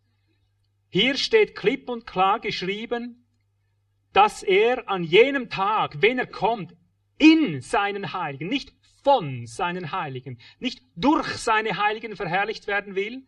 Er sucht, wenn er kommt, nicht ein lautes Halleluja seiner Heiligen mit anderen Worten. Er will in seinen Heiligen verherrlicht werden. Er will, dass Herrlichkeit auf seinen Heiligen ist, die so stark ist, dass es jeder sieht. Lies es noch einmal. Um in seinen Heiligen, in jenem Tag, in seinen Heiligen verherrlicht und in all denen, in all denen bewundert zu werden, die geglaubt haben. Und dann unten Vers 12 noch einmal. In ihm, äh, damit der Name, Vers 12, unseres Herrn Jesus in euch, nicht durch oder von euch, sondern in euch verherrlicht werde und ihr in ihm nach der Gnade unseres Gottes. Siehst du, das ist der große Unterschied. Christen warten darauf, bis sie weggenommen werden. Sie leben wie die Schweine. Sie leben in der Welt. Sie sind vom Wohlstand besessen. Sie sind von der Bequemlichkeit besessen. Sie sind von dem Individualismus, von dem Gott für mich besessen. Sie, sie möchten alles von Gott, nur sich selber ihm geben als verfügbarer Leib möchten sie nicht. Sie möchten, dass er über alles Herr sei, aber ich gehe meinen Weg und du segnest ihn bitte. Verstehst du? Sie möchten, dass er kommt in Herrlichkeit und sie möchten ihn anbeten und alles und sie merken nicht, dass er will, dass die Menschen ihn in dir anbeten. Und er sagt, ich werde nicht kommen, als bis ich die Herrschaft erlangt habe, als bis die Gemeinde den Vollwuchs, die Fülle in Christus erlangt hat, als bis dieser Leib, dieser Organismus von Herrlichkeit strotzt, als bis er ohne Flecken und ohne Runzeln zusammengefügt von oben und unten erscheinen kann, dass er sagen kann, hier bin ich, hier bin ich. Und du merkst, was? Ich dachte immer, du kommst da oben allein vom Himmel in einer Wolke. Sagt er, ich komme in einer Wolke, aber ich bin nicht ganz allein. Das bin ich. Was, das bist du? Du warst der Fedi? Du warst der Alphons? Nein! Nein! Du warst der Johannes? Eigentlich müssen Sie sagen, ich habe es immer geahnt, dass du der Fedi warst. Wenn ich ihm begegnet bin, bekam ich es mit dem Schrecken zu tun. Ich habe immer gespürt, das ist, da ist mehr dahinter, ja. Verstehst du, wovon Gott zeugt hier? Er will ein Reich empfangen. Er möchte dich leben, so wie er seinen Leib selber gelebt hatte hier auf, auf Erden. Denn er hat von ihm einen, von Gott einen Leib bekommen vom Vater. Und das bist du und ich. Er möchte dich genauso leben, dass du Leib bist und er Haupt. Und du hinwächst unter seine, seine Anweisungen, unter seine Wirkungen und so weiter.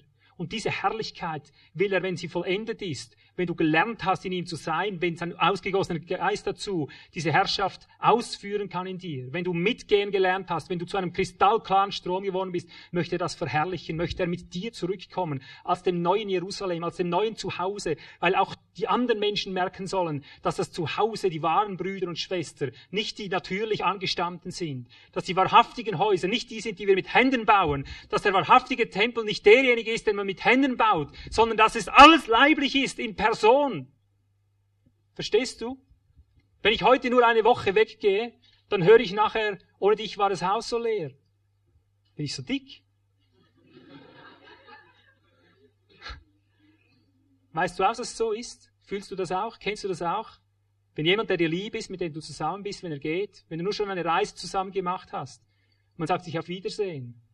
Warum treffen sich die Leute eigentlich immer wieder? Urlaubsfreundschaften und so, die eigentlich gar nicht halten. Man hat sich eigentlich gar nichts zu sagen, wenn man zusammenkommt. Man war dort zu Hause, verstehst du? Man hat, das war das wirkliche Zuhause. Man hat etwas berührt von dem, der in ihm wohnte, oder was weiß ich, oder? Gott möchte das in unser Zentrum bringen, verstehst du? Damit wir zum Lobpreis an der Herrlichkeit sein, heißt es dann in Epheser 1, 9 bis 12, wo es dort heißt, auch in dem Zusammenhang, dem schon genannten, dass alles, was im Himmel und auf Erden ist, in ihm vereinigt wird, heißt es nachher, Vers 12.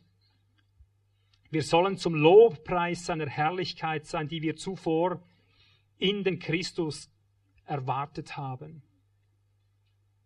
Hier machen wir jetzt mal eine Pause, sonst ersticken wir vor lauter Wort. Aber ich möchte eine besondere Pause machen. Jetzt bitte ich, denkt dran, wir sind jetzt eigentlich am Start der eigentlichen Botschaft. Das war nur Grundlage, ich habe es gesagt. Die eigentliche Botschaft kommt jetzt. Und darum möchte ich, dass ihr unbedingt ganz in der Stille seid, nur das Allernötigste redet. Am Schluss gibt es genug Gelegenheit, sich einzubringen, Fragen zu stellen, Bedenken zu äußern. Du kannst alles, was du auf dem Herzen hast, nachher sagen. Aber bleibt in der Stille und bleibt gesammelt und erwartend, dass wir das nachher verstehen, was kommt. Wir bitten dich, himmlischer Vater, dass du uns jetzt die Augen öffnest und die Glaubwürdigkeit dieser Worte besiegelst in der Kraft deines Geistes. Du selber hast gesagt, dass du deine Botschaft begleiten wirst mit deinen Zeichen von oben her, dass du sie beglaubigen wirst in Kraft und Zeichen und Wundern. So tue es jetzt, weil du es gesprochen hast, und lass dieses Wort in unsere Herzen eintreffen. Im Namen Jesu. Es öffnen sich die blinden Augen in Jesu Namen und es öffnen sich die tauben Ohren und es lösen sich diese verstockten Herzen. Der Geist der Finsternis entweicht und es wird Licht. Und das Schwache wird zur Kraft. Und das Tote wird zu Leben. Das Verirrte wird klar ausgerichtet und visioniert in die Wahrheit Gottes hinein. In Jesu Namen. Aus der Enge wird Weite. Aus der Verlorenheit wird Rettung. Gib mir das Signal, diese Worte auszusprechen meinen Geschwistern sie zu vernehmen, sie zu empfangen und zu bewahren. Amen. Amen. Ich denke, wir sind wieder vollzählig. Ich weiß nicht, ob ihr ahnt, wovon ich sprechen möchte. Ich weiß nicht, ob es noch welche dazugekommen sind. Die Reihen füllen sich langsam.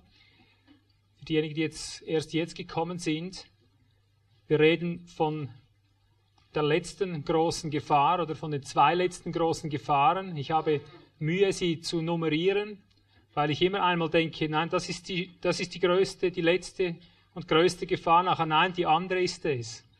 Also es ist eine Einheit, wovon ich schwer sagen kann, welches ist äh, wirklich die größte. Aber ich frage mal, hast du herausgespürt, anhand dieser Grundlegung, anhand dieser Absichten Jesu, worauf es hinausläuft. Wir haben vier, vier Weshalb gesehen. Weshalb kam Jesus? Weshalb ging Jesus? Weshalb wartet Jesus? Und weshalb kommt er wieder? Mit welcher Absicht? Und wir haben gesehen, seine Absicht ist, wiederzukommen, wenn er sein Reich empfangen hat, wenn die Königsherrschaft aufgerichtet ist. Wir haben es gesehen, diese Königsherrschaft ist nicht die Aufrichtung gegenüber den Mächten der Finsternis, weil diese hat er aufgerichtet. Es ist nicht die Aufrichtung der Herrschaft in dem Sinne über die Sünde, die hat er erlangt. Es ist die Aufrichtung über dich und über mich, über den Leib seines Christus, über die Menschen, die er herausgerufen hat, um ihm zu gehören, um durch diese dann letztendlich wieder weiter aufzurichten. Das ist das Reich, das er empfangen möchte, seinen Leib, den Gott ihm gegeben hat, seinen Organismus. Und wir haben zuletzt gesehen, wenn er diesen empfangen hat, wenn da der letzte Feind unterworfen ist, der sich dem in den Weg gestellt hat, dann wird er zusammen, Epheser 1.10, mit denen, die im Himmel vollendet sind und zusammen mit denen auf Erden eine neue Wirklichkeit in Christus, eine Fleischwerdung in Christus, in der Vollendung, im Auferstehungsleben, in der Auferstehungsdimension hier auf Erden, in der Fülle der Zeiten hier auf Erden veranstalten. Das ist das, was wir das tausendjährige Reich nennen. Aber wir haben gesehen, dass sein Einbruch, ich lese es noch einmal, wir sind in 2. Thessalonicher 1, Vers 7 folgendermaßen geschieht. Es heißt, wenn er zusammenkommt mit uns bei der Offenbarung des Herrn Jesus vom Himmel her mit den Engeln seiner Macht in flammendem Feuer. Hast du das gut gelesen? Wenn Jesus wieder kommt, kommt er in flammendem Feuer. Dabei übt er Vergeltung, heißt es, an denen, die Gott nicht gewahren oder die Gott nicht kennen. Und, das musst du dir immer gut merken, wenn ein Und da ist. Das sind nämlich zwei verschiedene Dinge. An denen, die Gott nicht gewahren, nicht erkennen und an denen, die dem Evangelium unseres Herrn Jesus nicht gehorchen. Verstehst du? Wer den Sohn gehorcht, sagt er, der kommt nicht ins Gericht. Wer an den Sohn glaubt, sagen wir, kommt nicht ins Gericht. Welche stimmt jetzt? Ich sagte, darin wird sich zeigen, wo die größte Gefahr liegt. Ich will jetzt hier sagen, was für mich die zwei größten und letzten Gefahren sind, denen wir ausgeliefert sind. Und du wirst noch vielleicht erschrecken, in was für einem Maß auch du davon betroffen bist. Die wirklich größte Gefahr ist Gott selber. Die wirkliche Gefahr, die auf uns zukommt, ist Gott selber, weil die, die neutestamentlichen Schreiber Hebräer sagt, denn auch unser Gott ist ein verzehrendes Feuer. Aber für mich die allergrößte Gefahr, eben hier hinke ich immer hin und her, ich weiß nicht, was ist wirklich gefährlich. Aber ich würde es jetzt mal so, jetzt entscheide ich mich mal so. Die wirklich letzte und allergrößte Gefahr bist du und ich. Bist du und ich der sogenannte Organismus des Christus. Und ich will es dir mit irgend, Gnadenworten kundtun, dass du es fassen kannst, dass das stimmt. Die wirkliche Gefahr ist nicht der Teufel, denn der Teufel wurde besiegt. Die wirkliche Gefahr ist nicht die Sünde, denn es heißt, ihr seid nicht schuldig, der Sünde zu dienen, Römer 6 und 8. Die wirkliche Gefahr ist nicht der Welt, nicht die Welt, denn es heißt, der in uns ist stärker als der in der Welt. Ihr seid nicht mehr von dieser Welt. Die wirkliche Gefahr sind auch nicht die Kriege und die Verfolgungen, denn diese Dinge haben uns immer weitergeführt als alles andere. Ich habe kürzlich in meiner Versammlung zu Hause gesagt, diese Tage, jetzt schauen wir in den Irak, wir schauen in den Krieg und denken, ach, die, die, die hat's getroffen, das sind die Opfer. Und ich sage, nein, du und ich, wir hier im Westen, wir sind die Opfer. Wir sind doch die Getroffenen. Weißt du warum? Die da unten bekehren sich jetzt, kannst du mir glauben. Die Born Again Amerikaner, die alle gerne wiedergeboren sind. Glaub mir, die Hunderttausenden von Soldaten da unten, glaub mir, die beten wie nie zuvor. Auch der harteste, harteste Bursche, glaub mir, angesichts dieser Todesherausforderung denkt keiner so viel an den Himmel wie, wie vorher die Jahrzehnte zuvor. Glaub mir, da unten ist das Heil im Moment am, im meisten im Gange überhaupt im Moment, ja. Die schreien zu Gott. Und ich glaube, da unten werden Menschen gerettet. Aber unser einer, wir können vor dem Fernseher sitzen und uns schauen, wie dieses Cut abgeschossen werden. Wir schauen, wie die Panzer laufen, wie sie, wie sie bombardieren und alles. Und gewöhnen uns an den Krieg. Wir sehen die Reporter vor der Kamera stehen. Ja, hier ist äh, Bagdad. Hinten siehst du Bagdad, wie die Bomben einschlagen. Vorne hält es ein Interview. Weißt du, das nimmt dir die Angst vor, der, vor dem Krieg. Das nimmt dir die Angst vor all diesen Dingen. So sind wir, oder? Die wirkliche Gefahr bist immer du und ich. Ja? Die, die Menschen, die sich an alles gewöhnen. Ja? Also nicht die, nicht die Kriege, auch nicht die Apokalypse ist die große Gefahr, wie wir immer denken. Die Christen fürchten sich auch immer wieder vor der Apokalypse. Aber hast du jemals erkannt, dass die Offenbarung, die Apokalypse des Herrn, die ganzen Gerichte, die Siegelgerichte, die, die Posaunengerichte und schließlich die Zornschalen, hast du je erkannt, dass das die letzte mögliche Gnade ist, die Gott noch geben kann?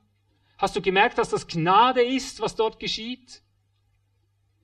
Natürlich, wenn die Zorngerichte kommen, muss man sich schon überlegen, was da noch Gnadenreiches dran ist. Aber es steht doch immer wieder geschrieben, und sie taten nicht Buße. Also war doch die Absicht, dass sie mitdenken lernen, dass sie umkehren. Aber siehst du, wenn die da in den Zorngerichten drin noch nicht einmal Buße tun, noch nicht mal zum Mitdenken bereit sind, wie weniger die anderen, die es noch nicht mal trifft, die das Ganze von ferne zuschauen können. Nein, ich sagte, wir selber sind die größte Gefahr. Denn wir wurden von Gott bevollmächtigt. Er hat euch bevollmächtigt, heißt es, befähigt aus dem Reich des, der, der Finsternis, hat euch versetzt hinein in das Reich des Sohnes seiner Liebe, aber wir brauchen es nicht.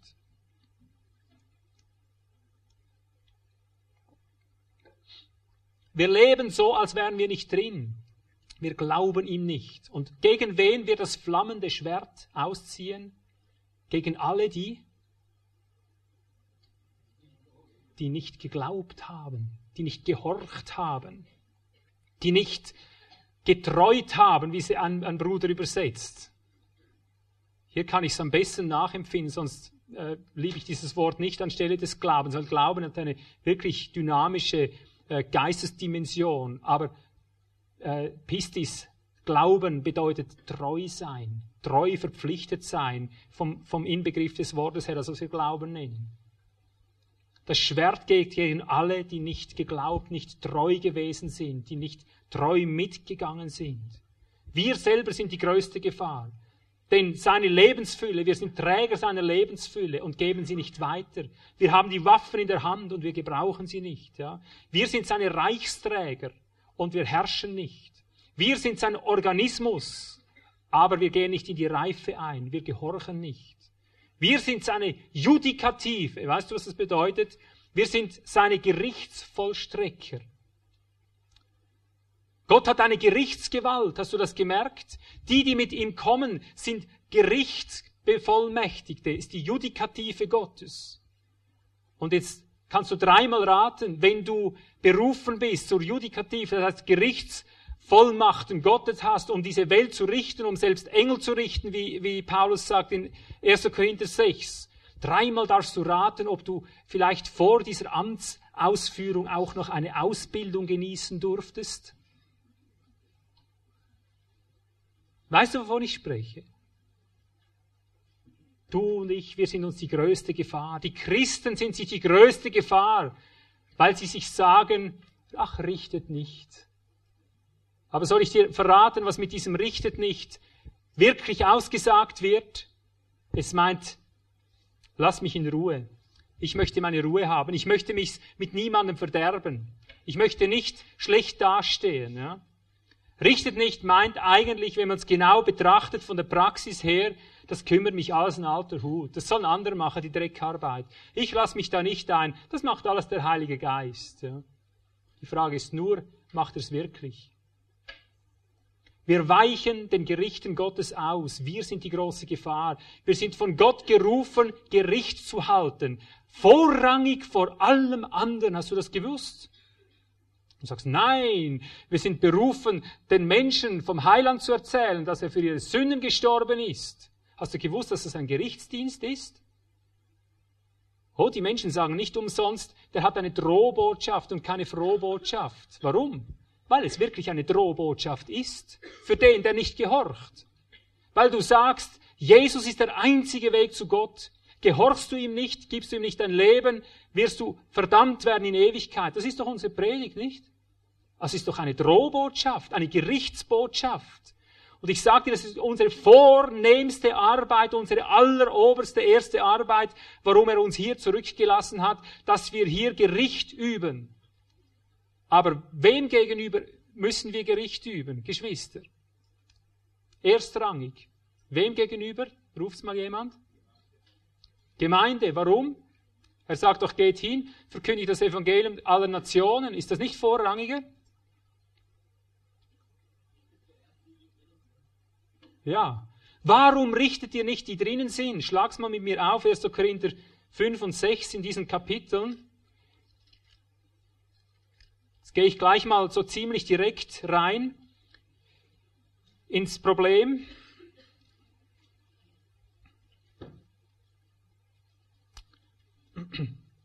Erster Korinther 5, die Voraussetzung, ich komme nachher darauf zu sprechen, hat einer Unzucht getrieben in der Gemeinde. Die Frau seines Vaters hat er gehabt. Mit ihr geschlafen, hat mit ihr gehurt und war in der Gemeinde und hat gesagt, Jesus, mein Herr. Jesus, mein König, hat er gebetet und die anderen haben Amen gesagt bei seinem Gebet. Nur eines haben sie nicht getan, sie haben ihn nicht ausgeschlossen. Paulus hingegen kommt und sagt in Vers 5, Kapitel 5, 5, ich habe schon als Abwesender das Urteil in der Kraft äh, gefällt. Und zwar sobald Jetzt pass auf, hier, hier kommen Begriffe ins Spiel, die die Gemeinden heute nicht mehr kennen und darum sage ich, wir sind blind. Ja. Pass auf, sagt, ich habe schon als Abwesender das Urteil über diesen Gefällt, der sowas verübt hat. Jetzt bin ich bei Vers 4. Wenn euer und mein Geist samt der Kraft unseres Herrn Jesus zusammengeführt worden sind, so wörtlich, habe ich beschlossen, einen solchen im Namen des Herrn Jesus dem Satan zu überliefern, zum Verderben des Fleisches damit der Geist gerettet werde am Tag des Herrn. Hast du gemerkt, was er hier macht? Richtet er hier oder richtet er hier nicht? Er sagt, wie konntet ihr einen Hurer in eurer Gemeinde dulden? Ja, liebet einander, nicht? Ja, der wird dann schon vom Heiligen Geist überführt. Das macht dann der Heilige Geist schon, der wird das ja merken, oder? Für was hat er irgendwann den Heiligen Geist bekommen? Und er sagt, ich war noch nicht mal in eurer Mitte, aber ich habe schon abwesend gesagt, sobald ich die Kraft vereinigt habe. Kennst du das überhaupt, die Kraft vereinigen? Oh, du sagst, was ist das? Und ich sage, siehst du, das ist das Element, von dem wir sprechen. Aber darüber könnte ich jetzt schon wieder sieben Predigten angliedern. Ich gehe jetzt einfach mal durch. Ich zeige zuerst mal die Fakten. Er sagt, nur eines, unsere Kraft wird vereinigt. Und sobald ihr seht, es ist der Christus in unserer Mitte, dann übergeben wir diesen dem Satan. Wir sagen nicht, Bruder, tu jetzt Buße. Wir sagen nicht, bekehre dich oder bekenne jetzt deine Sünden und dann erlassen wir dir, dann salben wir dich mit Öl oder was weiß ich, dann übergeben wir ihn den Teufel. Er richtet ihn. Und dann gibt er eine weitere Erklärung ab. Und das ist es, Geschwister. Jetzt kommt es zum Zentrum, warum ich sage, du und ich, wir sind die größte und letzte Gefahr. Ja? Die Erklärung, warum er so scharf handelt mit diesem Mann, mit diesem Unbeugsamen, Vers 6, wisst ihr nicht, dass ein wenig Sauerteig den ganzen Teig durchsäuert? Teig? Äh, hat jetzt gerade Backstunde hier, was ist hier los? Weißt du überhaupt, wovon er redet, Bruder, Schwester? Ich weiß nicht, woher du kommst. Ich weiß nicht, wie deine Kirche oder Gemeinde heißt oder wie der Kreis ist, in dem du bist. Hast du das gelesen, was hier steht? Weißt du, was es bedeutet? Er sagt, wisst ihr nicht, dass ein bisschen Sauerteig den ganzen Teig durchsäuert? Feget den alten Sauerteig aus, damit ihr, ihr ein neuer Teig seid. Er sagt, du bist ein Teig. Die Natur, die Gesetzmäßigkeiten, in denen du lebst, ist wie bei einem Teig. Wenn da ein Sauerteig nur ein ganz klitzekleines Stück drin ist, frisst sich das durch und du wirst auch durchsäuert. Merkst du die Gefahr? Und darum sagt er, lasst uns Festfeier halten, nicht mit altem Sauerteig, auch nicht mit Sauerteig der Bosheit und Schlechtigkeit, sondern mit ungesäuertem der Lauterkeit und Wahrheit. Da beruft er sich auf lauter alttestamentliche Bräuche oder Feste. Und jetzt pass auf, jetzt differenziert er es und es geht jetzt um die Beweisführung, dass wir zum Richten vorrangig, erstrangig berufen sind. Er sagt, ich habe euch in dem Brief geschrieben, nicht mit den unzüchtigen, Umzu äh, nicht mit unzüchtigen Umgang zu haben. Nicht durchaus mit Unzüchtigen dieser Welt oder den Habsüchtigen oder Räubern oder Götzen dienen, sonst müsstet ihr ja aus der Welt hinausgehen. Also merkst du, sie haben etwas falsch verstanden. Er hat gesagt, habt keinen, äh, keinen Umgang mit Unzüchtigen. Die einen sind ins Extrem auf diese, die anderen aufs Extrem in die andere Seite gefallen. Die einen sagten, nein, das kann nicht sein, wir müssen die Brüder lieben, oder? Und die anderen sagen, äh, nein, aber da, da müsste man aus der äh, Welt hinausgehen, das geht ja gar nicht. Ja? Er sagt, nun habe ich euch geschrieben, keinen Umgang zu haben, Vers 11, wenn jemand der Bruder genannt wird, ein Unzüchtiger ist. Oder Bruder genannt wird und ein Habsüchtiger ist. Oder Bruder genannt wird und ein Götzendiener. Geldliebe zum Beispiel, oder? Ein Götzendiener ist. Oder ein Läster, ein Schimpfer, wörtlich. Oder ein Trunkenbold. Ein Bruder, der sich äh, Bruder nennt und Trunkenbold ist. Oder ein Räuber ist. Mit einem solchen sollt ihr nicht einmal essen. Denn, jetzt kommt der Punkt, denn was habe ich zu richten, die draußen sind? Richtet ihr nicht, die drinnen sind? Die draußen sind, die richtet Gott, tut den Bösen aus eurer Mitte hinaus, selbst hinaus. Also ihr selbst, nicht der Heilige Geist, mit anderen Worten. Hast du das gut verstanden? Wir sagen immer, der Heilige Geist macht das alles, weil wir zu feige sind, hinzustehen und die Sünde ins Gesicht zu sagen. Wir sind zu feige, den Sauerteig auszufegen. Wir wollen Frieden haben mit allen. Ist Jesus wirklich gekommen, um Frieden zu bringen? Ich bin gekommen. Das geht noch dort in Frage eins rein. Weshalb kam Jesus? Ich bin gekommen, um ein Schwert zu bringen. Aber deine und meine Aufgabe ist es nicht, die Welt zu richten. Es ist nicht meine Aufgabe, Gericht anzutreten vor, vor der Welt. Dieses Gericht, das wir dort antreten, ist lediglich ein Warngericht, ein Hineinrufen und Herausrufen. Wir rufen heraus und sagen, kommt raus und wir, wir kündigen das Gericht an, das kommen wird, und zwar mit der Wiederkunft Christi. Vorher nicht. Verstehst du? Vorher geht es um andere Dinge. Die, die, wirklich drang, die wirkliche Gerichtsgewalt kommt für sie mit uns, mit den vollendeten Gerechten, die, mit der Judikative Gottes. Oder dann eben nach dem tausendjährigen Reich und so weiter.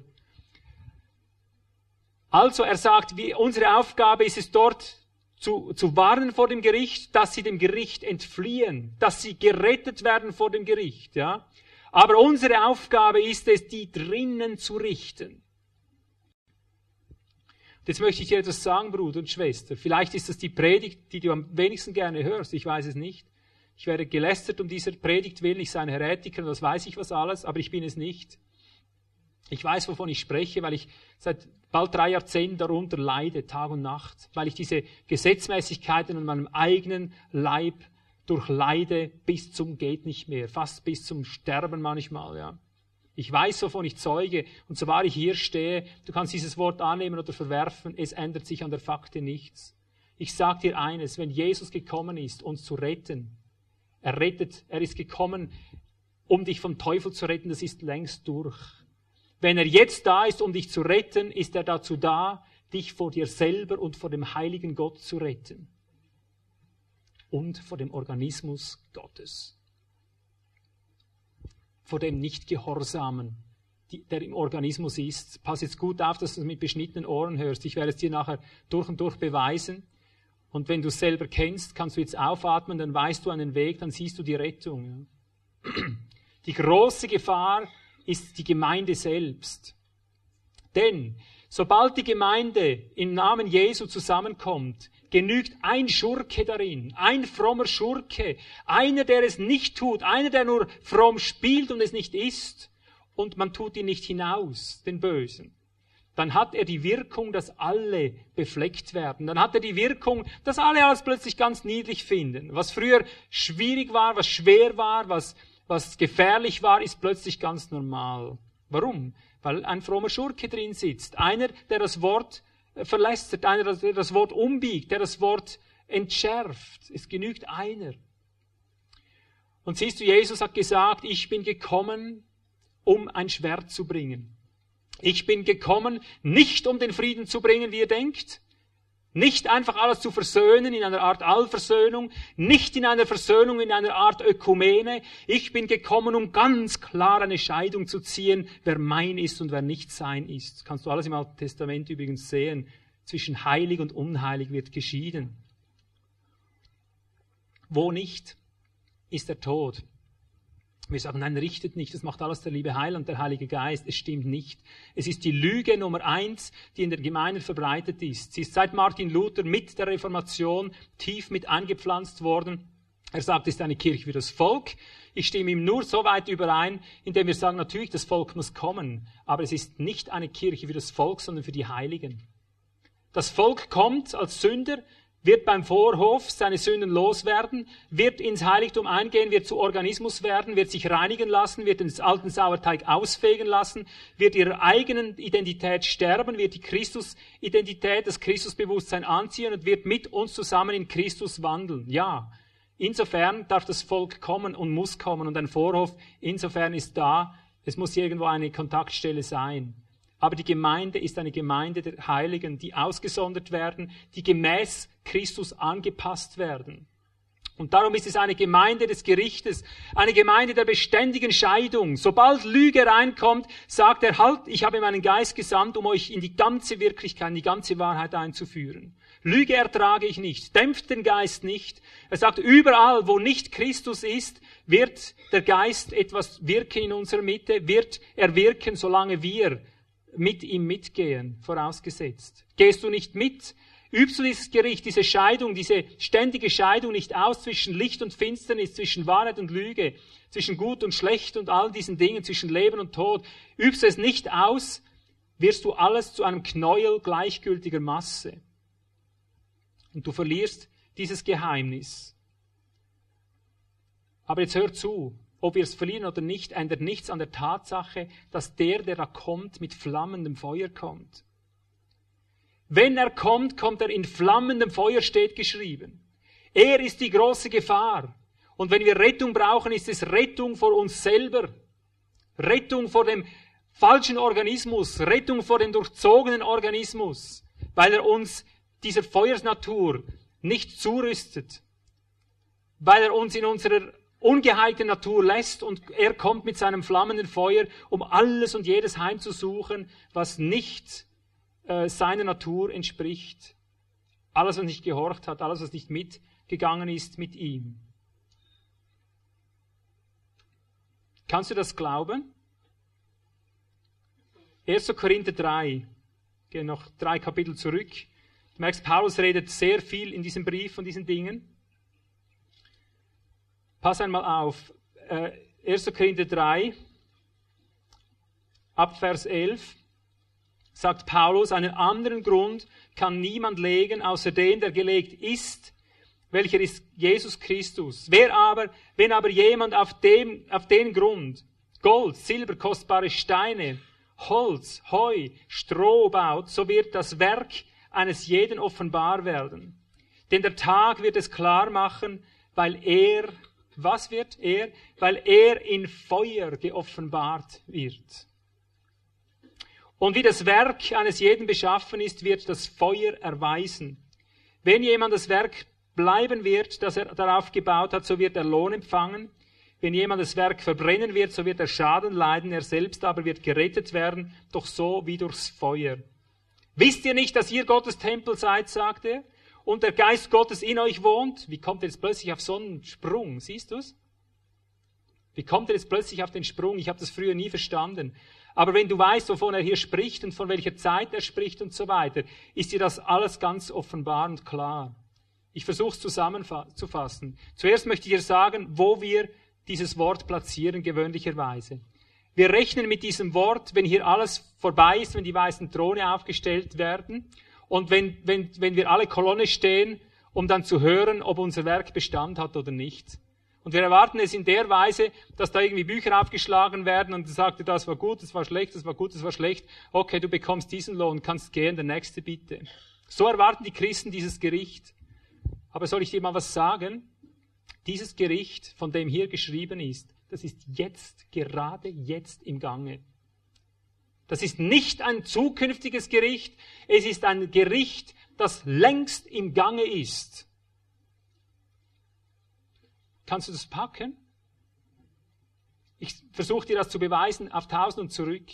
Er sagt, wisst ihr denn nicht, dass wir ein Tempel äh, Gottes sind, dass ihr ein Tempel Gottes seid? Er erinnert daran, dass wir Organismus sind. Wir werden gebaut, wir werden jetzt gebaut. Und pass jetzt auf.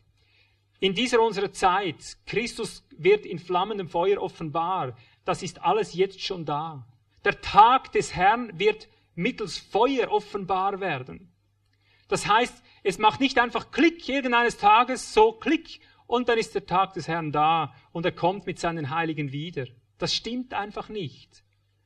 Was wir seit Jahrzehnten erleben, Geschwister, ist Folgendes dass fast mit jeder Woche, die vergeht, ein Feuer, eine Feuersgegenwart zunimmt in unserer Mitte. Beständig merken wir, dass uns ein Feuer nahe kommt, das uns von aller und jeder Sünde heimsucht. Und kaum hast du gedacht, jetzt bist du aber durchgereinigt äh, wie, wie Silber, dann merkst du, jetzt gibt's auch noch die Ebene des Goldes. Verstehst du? Unsere Werke werden seit Jahrzehnten heimgesucht. Und so oft wir Schritt halten, nimmt das Gericht zu und nicht ab. Wollen wir, das Gericht, dass das Gericht aufhört, müssen wir möglicherweise nur in die Sünde rein und dann werden wir dumm und stumm und wir merken gar nicht mehr, was geschieht. Aber ich sage dir, was passiert jetzt heilsgeschichtlich. Ob du das glaubst oder nicht, es wird sich genauso ereignen. Auch unser Gott ist ein verzehrendes Feuer. Gott ist dabei, sich dieser Welt zu nahen und seine Offenbarung geschieht wie ein Sonnenaufgang. Darum heißt es mitunter, wenn du den Morgenstern aufgehen siehst und so weiter. Sein Kommen ist wie der Morgen, wie der, Sonnenaufgang. Es geschieht ganz langsam. Es heißt, ich komme wie ein Dieb in der Nacht. Und das bedeutet nichts anderes, als dass er schon da ist, wo du es noch nicht mal gemerkt hast. Kannst du es hören? Wir nehmen nur immer den anderen Aspekt, oder? Die plötzliche Überraschung. Aber es bedeutet auch, das ist es natürlich auch für viele, ja, aber für uns heißt es, achtet darauf, dass ihr nicht überrascht werdet wie von einem Dieb, denn wir sollen wissen, dass er da ist. Ja? Wir erkennen, dass sein Gericht, dass er bereits da ist. Wie ein Dieb ist er bereits da. Bevor er sichtbar erscheint, ist er bereits da. Er hat in seinen Heiligen bereits das Werk, ist wie ein Dieb gegenwärtig. Bevor es die Menschen merken, ist er da. Aber ein Dieb ist etwas Abstoßendes. Oder? Und das ist die geistliche äh, Deutung davon. Er ist da und dort, wo er am Wirken ist, verachtet man es wie einen Dieb. Man behandelt es wie einen Einbrecher. Man behandelt es wie einen Schurken, ja. Wir werden verfolgt von allen Seiten, so oft wir auf seine Wirkungen, die an uns geschehen, eingehen. Es ist ein Feuer da, das uns lehrt, aufhören zu sündigen. Es ist ein Feuer da, das uns so heimsucht, dass wir umkommen, wenn wir nicht genau die Kurve finden. Und die Menschen nennen das gesetzlich. Sie sehen nur einen Einbrecher, der etwas stehlen will. Die Menschen finden das fanatisch und an uns ergehen Wirkungen. Aber ich sage dir eins, an dir ergehen auch Wirkungen. Wenn du es jetzt noch nicht so erlebst wie wir, ich garantiere es dir im Namen des Herrn, du wirst es genau so erfahren. Einfach zu spät. Das ist der ganze Unterschied. Wenn du jetzt nichts davon spürst, ist es nur und einzig der Beweis, dass du nicht geheiligt lebst. Denn jetzt ist die Zeit, wo diese Dinge geschehen. Es ist nicht ein Beweis, dass es nicht stimmt, weil du es nicht selber erlebst. Es ist nur der Beweis, dass du nicht im Licht lebst, dass du später drankommst, denn die Welt kommt zuletzt dran und ganz am Schluss der Teufel. Verstehst du? Das Gericht beginnt beim Hause Gottes bei den Ältesten. Sprich, je höher du geistlich gereift bist, je näher du Gott bist, desto schneller trifft es dich. Du bist vor der, an der Front und wenn Gott kommt, die Flut Gottes kommt, das Feuer, das flammende Schwert kommt, spürst du es schon lange vorher. Aber weißt du, wir gleichen den Menschen, die jetzt hier sitzen im Westen und geistig gesprochen machen wir Folgendes. Wir sagen, was? Krieg auf dieser Welt? Nein, ist kein Krieg. Wir haben es schön zu Hause. Schau doch mal, komm, ich will es dir beweisen. Schau mal, wie schön ich es habe. Und ich sag dir, aber da unten ist Krieg, im Irak ist Krieg. Ach, was der schwatzt, oder? Schau, wir haben es doch gut. Du brauchst nur ein Radio zuzudrehen, Fernseher abzustellen, die Zeitung nicht mehr zu lesen und schon weißt du, dass die Welt in Ordnung ist. Denn das, was du erlebst, ist ja die Wirklichkeit, nicht? Genau solche Ignoranten sind wir im Geist. Wenn wir euch doch bezeugen, dass hier Krieg ist, wenn wir bezeugen, dass die geistlichen Bomben fallen seit Jahrzehnten auf unser Haus, auf unser Land, auf unser Leben, wenn wir doch bezeugen, dass dieses Feuer gegenwärtig ist, dass wir uns nicht ausgesucht hat, sondern uns heimsucht, wenn wir doch bezeugen, dass Krieg ist, warum sagst du, es ist Frieden? Wenn wir doch sagen, kaum sind wir hier durch, wird es überschwappen. Sobald wir hier unseren unser Teil durchhaben, kommt es zu dir. Warum glaubst du es nicht? Wenn wir sagen, du, brauchst, du musst jetzt auf die Bedingungen Gottes eingehen, damit du diese Läuterung jetzt rechtzeitig durch hast, warum sagst du, nein, das ist mir zu streng? Das sind die Bezeugungen, die wir weitergeben. Und dieses flammende Schwert, dieses flammende Feuer kommt auf die Welt zu. Es ist Gott selber, seine Natur. Und sie verbrennt alles und jedes, was nicht zu er, zu ihm geworden ist. Es rechnet ab damit. Alles, was nicht gemäß angepasst worden ist. Wenn die Rettung ist, durch Christus ist es eine Rettung vor der Heiligkeit Gottes, nicht eine Rettung vor dem Teufel. Verstehst du? Vor dem Teufel hat er dich gerettet. Du hast seinen Geist zugute, du brauchst nur zu kapitulieren, seinen Geist anzunehmen und du wirst sehen, dass du den Teufel unter deine Füße kriegst. Natürlich wird es der Teufel sein, der dich letztendlich von Gott abhält. Aber die Gefahr, die auf dich zukommt, die letzte und größte, ist der heilige Gott selber.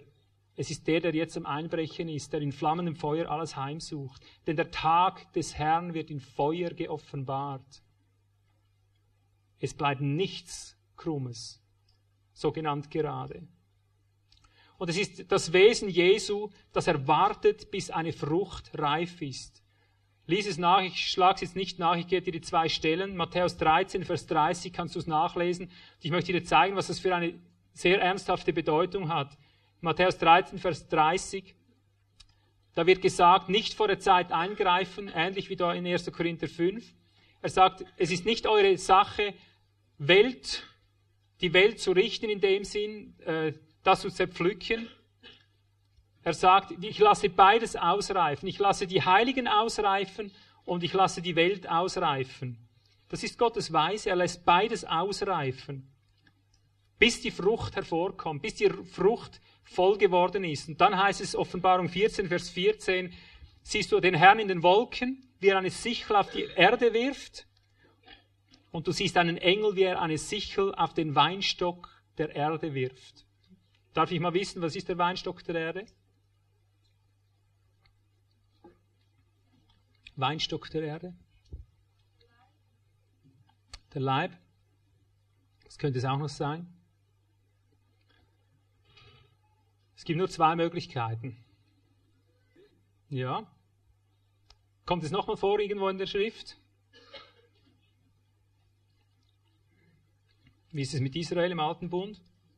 Wurde auch so genannt, nicht? Ist auch dasselbe übrigens, oder?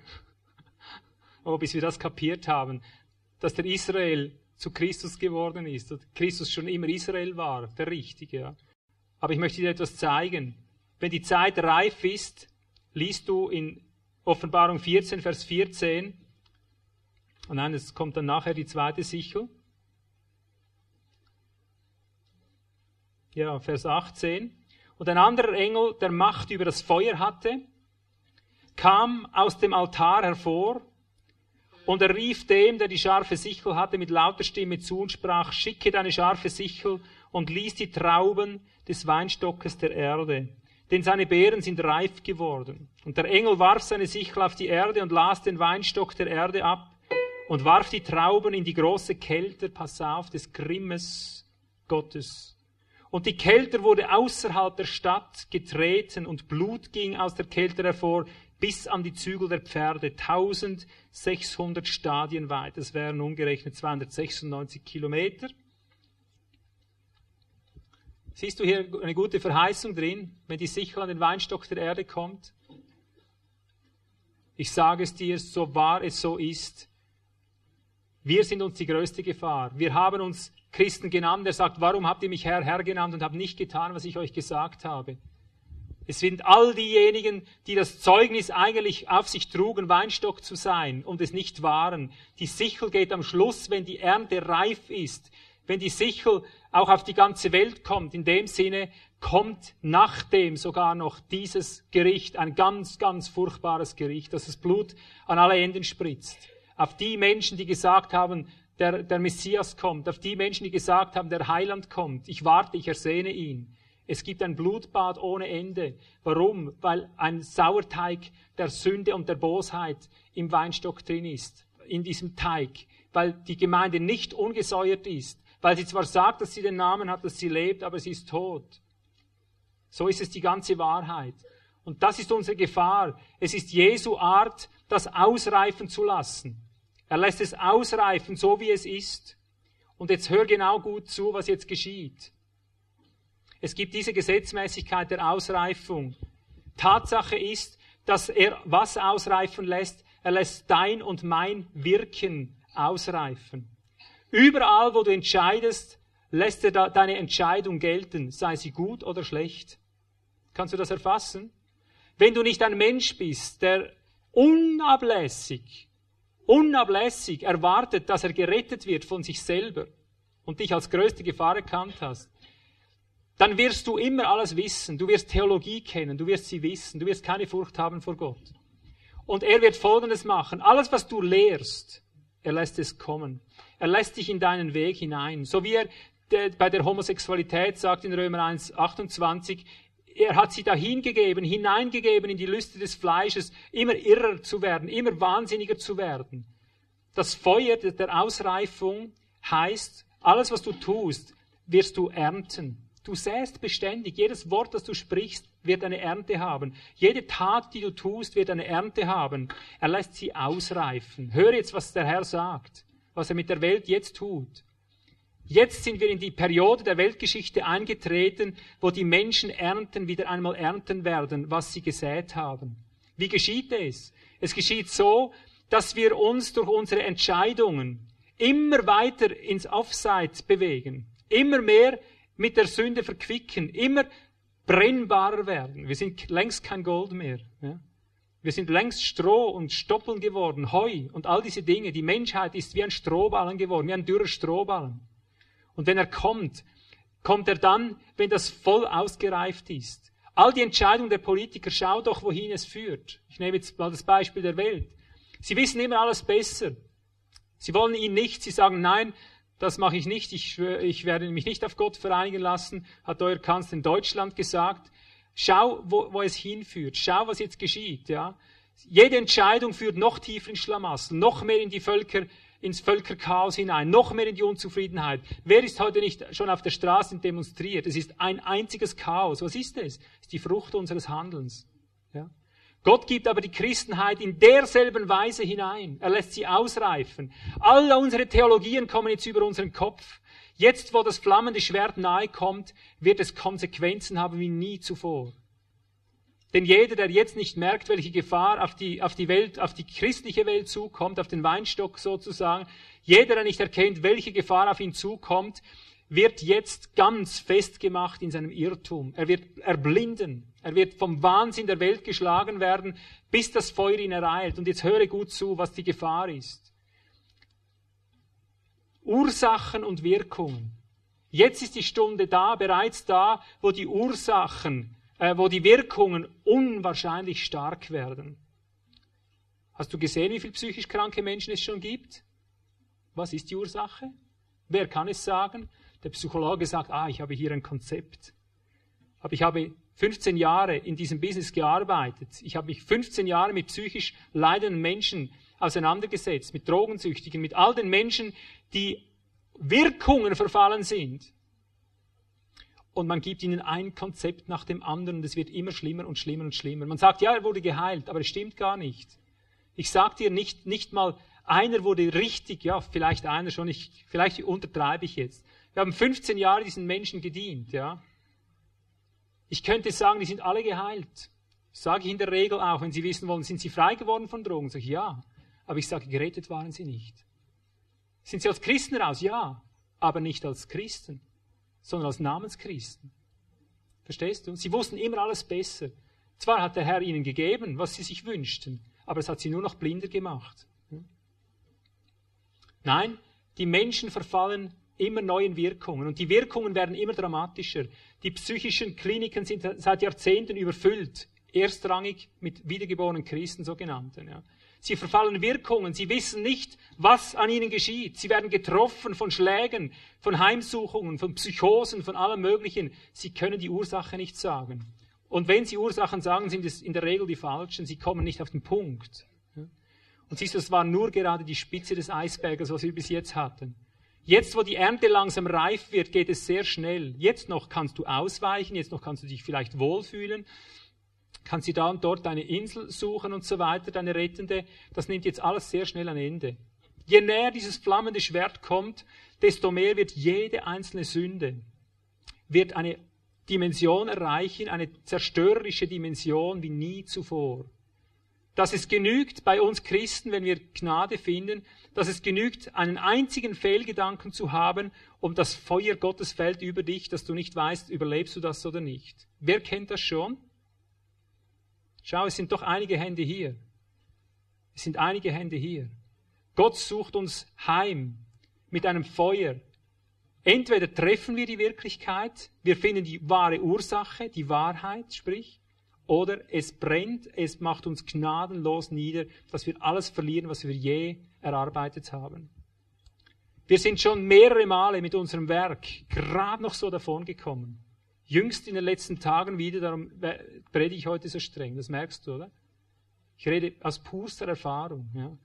Wir standen an einem Punkt wieder und es, hat, es war nur verursacht durch Zweifel in einzelnen Herzen drin, die ein bisschen äh, Zweifel reingelassen, ein bisschen Unentschiedenheit, ein bisschen einfach äh, in Erwägung ständig gelebt. Plötzlich wurde das ganze Werk geschlagen von dem Feuer Gottes, bis wir am Rande, am Rande des Abgrundes standen. Wir wussten, wir wurden schon mit, mit, mit dem Feuer Gottes geschlagen, dass mein Körper hat sich schon angefangen, in Lähmung überzugehen und, und solche Dinge, bis wir den Bann in unserer Mitte gelöst haben und von der Sünde des Unglaubens, des Kleinmutes Abschied genommen hatten.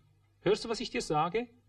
Und wir mussten zusammen attestieren, es hat jetzt noch ein, ein Zentimeter gefehlt und das ganze Werk wäre in der Mitte entzweigeschlagen worden. Alle unsere Werke wären verbrannt.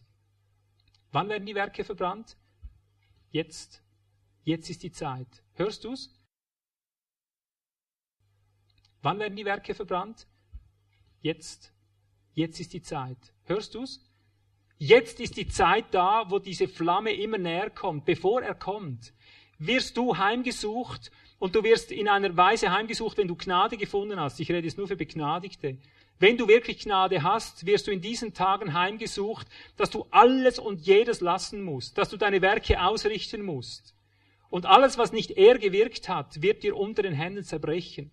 Und überall, wo du den, den, die Kurve nicht findest und die wahre Ursache deiner Wirkungen, in denen du stehst, nicht erkennst, wird ein gnadenloses Feuer über dich ergehen und es wird verbrennen wie Stroh, wie Heu oder wie, wie Holz. Vielleicht geht es ein bisschen langsamer beim einen, aber die Frage ist, brennt es oder brennt es nicht?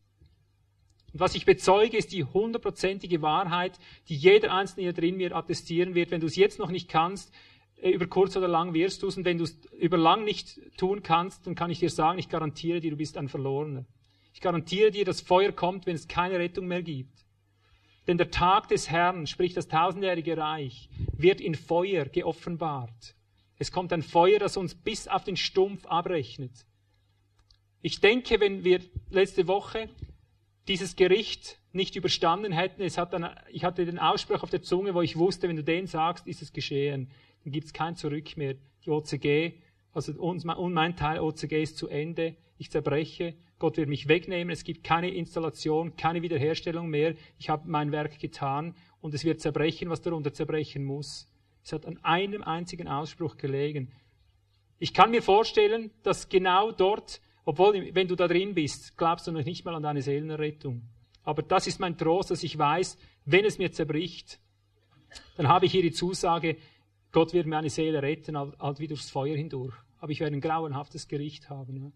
Ich hatte schon mal so etwas erlebt, weil ich die Ursache nicht genau getroffen hatte als Hirte. Ich hatte die Sünde nicht genau geschieden, nicht genau genug geschieden, nicht ernst genug genommen, hatte zu viel Menschenliebe, zu viel Toleranz. Und es hat mir mitunter 700 fast vollständig schlaflose Nächte beschert und noch 300 andere.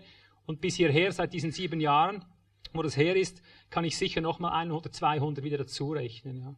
Wo ich vielleicht mit drei Stunden oder so zufrieden sein musste, weil das Feuer Gottes so über mich fiel, bis ich den Punkt wieder fand. Und dann ist auf der Stelle das Gericht zu Ende. Du kannst aufstehen und, und bist entlassen. Hörst du, wovon ich zeugen? Ich rede nicht Theorien. Ich rede von einem Krieg, der voll im Gange ist. Ich rede von einer Gefahr, von der größten und letzten Gefahr, die auf dich und mich zukommt. Und das bist du und ich selber. Und diese Gefahr ist hochaktiv, hochwirksam. Denn er sagte, äh, Lukas 12, 49, Lukas 12, 49 sagt er nochmal, das geht jetzt immer noch in die erste Stufe rein, warum er gekommen ist. Ich bin gekommen, um was zu machen? Um ein Feuer auf diese Erde zu werfen. Und jetzt hör gut zu, was ich dir sage. Ich bin nicht gegen äh, Pfingstler, ich bin nicht gegen Charismatik, ich bin selber so einer, weißt du. Ich liebe den Heiligen Geist über alles. Ich liebe die geistlichen Gaben. Ich sauge alles in mich auf. Ich habe eine, eine ganze Palette geistlicher Gaben, die ich selber darin lebe und gehe. Mit allem drum und dran, was du dir nur wünschen kannst als guter Pfingster und so weiter. Aber ich sage dir eins, diese Predigt, das Feuer Gottes und das Feuer Gottes und das Feuer Gottes, diese Auslegung des Feuers Gottes ist eine falsche Auslegung. Hörst du, was ich sage? Diese Art, wie sich das durchsetzt, wie es große Evangelisten das Feuer Gottes nennen, als Feuer Gottes bezeichnen, das bezeichnet die, die Heilige Schrift als Sauerteig. Verstehst du? Die Regentschaft Gottes gleicht einem Sauerteig. Oder? Einem Sauerteig, der in den Teig von drei Schäfeln gelegt wird, Leib, Seele und Geist, bis es ganz durchsäuert ist. Natürlich kannst du das Wort Gottes wie ein, wie ein Feuer vergleichen, das kann man. Und man versteht, was damit gemeint ist. Es frisst um sich wie ein Feuer. Aber die explizite Anwendung dieser Feuertaufe, wenn er sagt, ich werde euch mit Heiligen Geist und mit Feuer taufen, dieses Feuer anzuwenden auf geistliche Dynamik, auf Hüpfen und Springen und Halleluja und, und Ekstase und was weiß ich, auf Begeisterung, ist die schlimmste Anwendung, die schlimmste Verdrehung, die dir geschehen kann. Lass dir etwas sagen, Bruder und Schwester. Solange, das sind genau die Dinge. Solange wir solche Verfehlungen begehen, dass wir Feuer nicht Feuer nennen im richtigen Zusammenhang, sage ich dir, du wirst so lange diese Saat aufgehen lassen in deinem Herzen und wirst so lange von diesem Irrtum verblendet sein, wirst so lange vom Feuer der Begeisterung Gottes reden, bis dir das wahrhaftige Feuer begegnet. Und dann wirst du aufhören, aber es ist zu spät dann. Ich sag dir eins. Er sagte, ich wollte ein, ich will ein Feuer anzünden. Wie wollte ich es brennete schon, ja? Und achte, wir gehen mal kurz nach Lukas 2, 12, 49. Achte jetzt den Gesamtzusammenhang, damit du siehst, dass es sich genauso verhält, wie ich dir jetzt gesagt habe.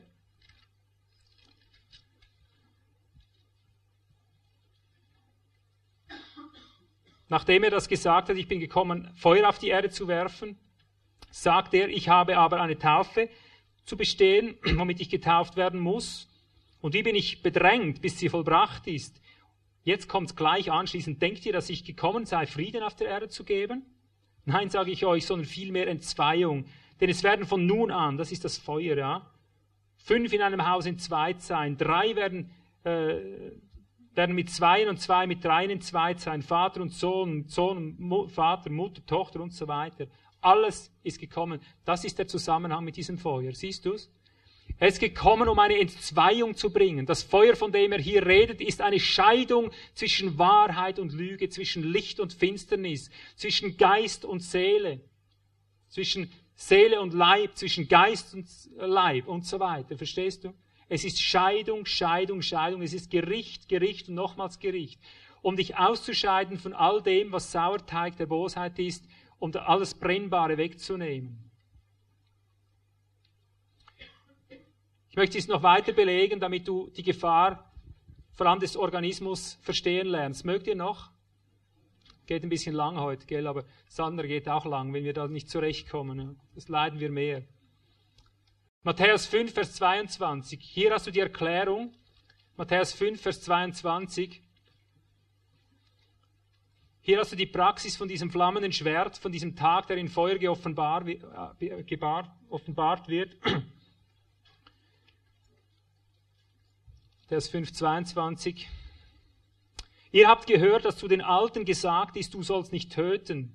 Wer aber töten wird, der wird dem Gericht verfallen sein. Ich aber sage euch, dass jeder, der seinem Bruder ohne Grund zürnt, ohne Grund, hast du gut gehört, wird dem Gericht verfallen sein. Wer aber zu seinem Bruder sagt, Raka, so blöd ja, oder?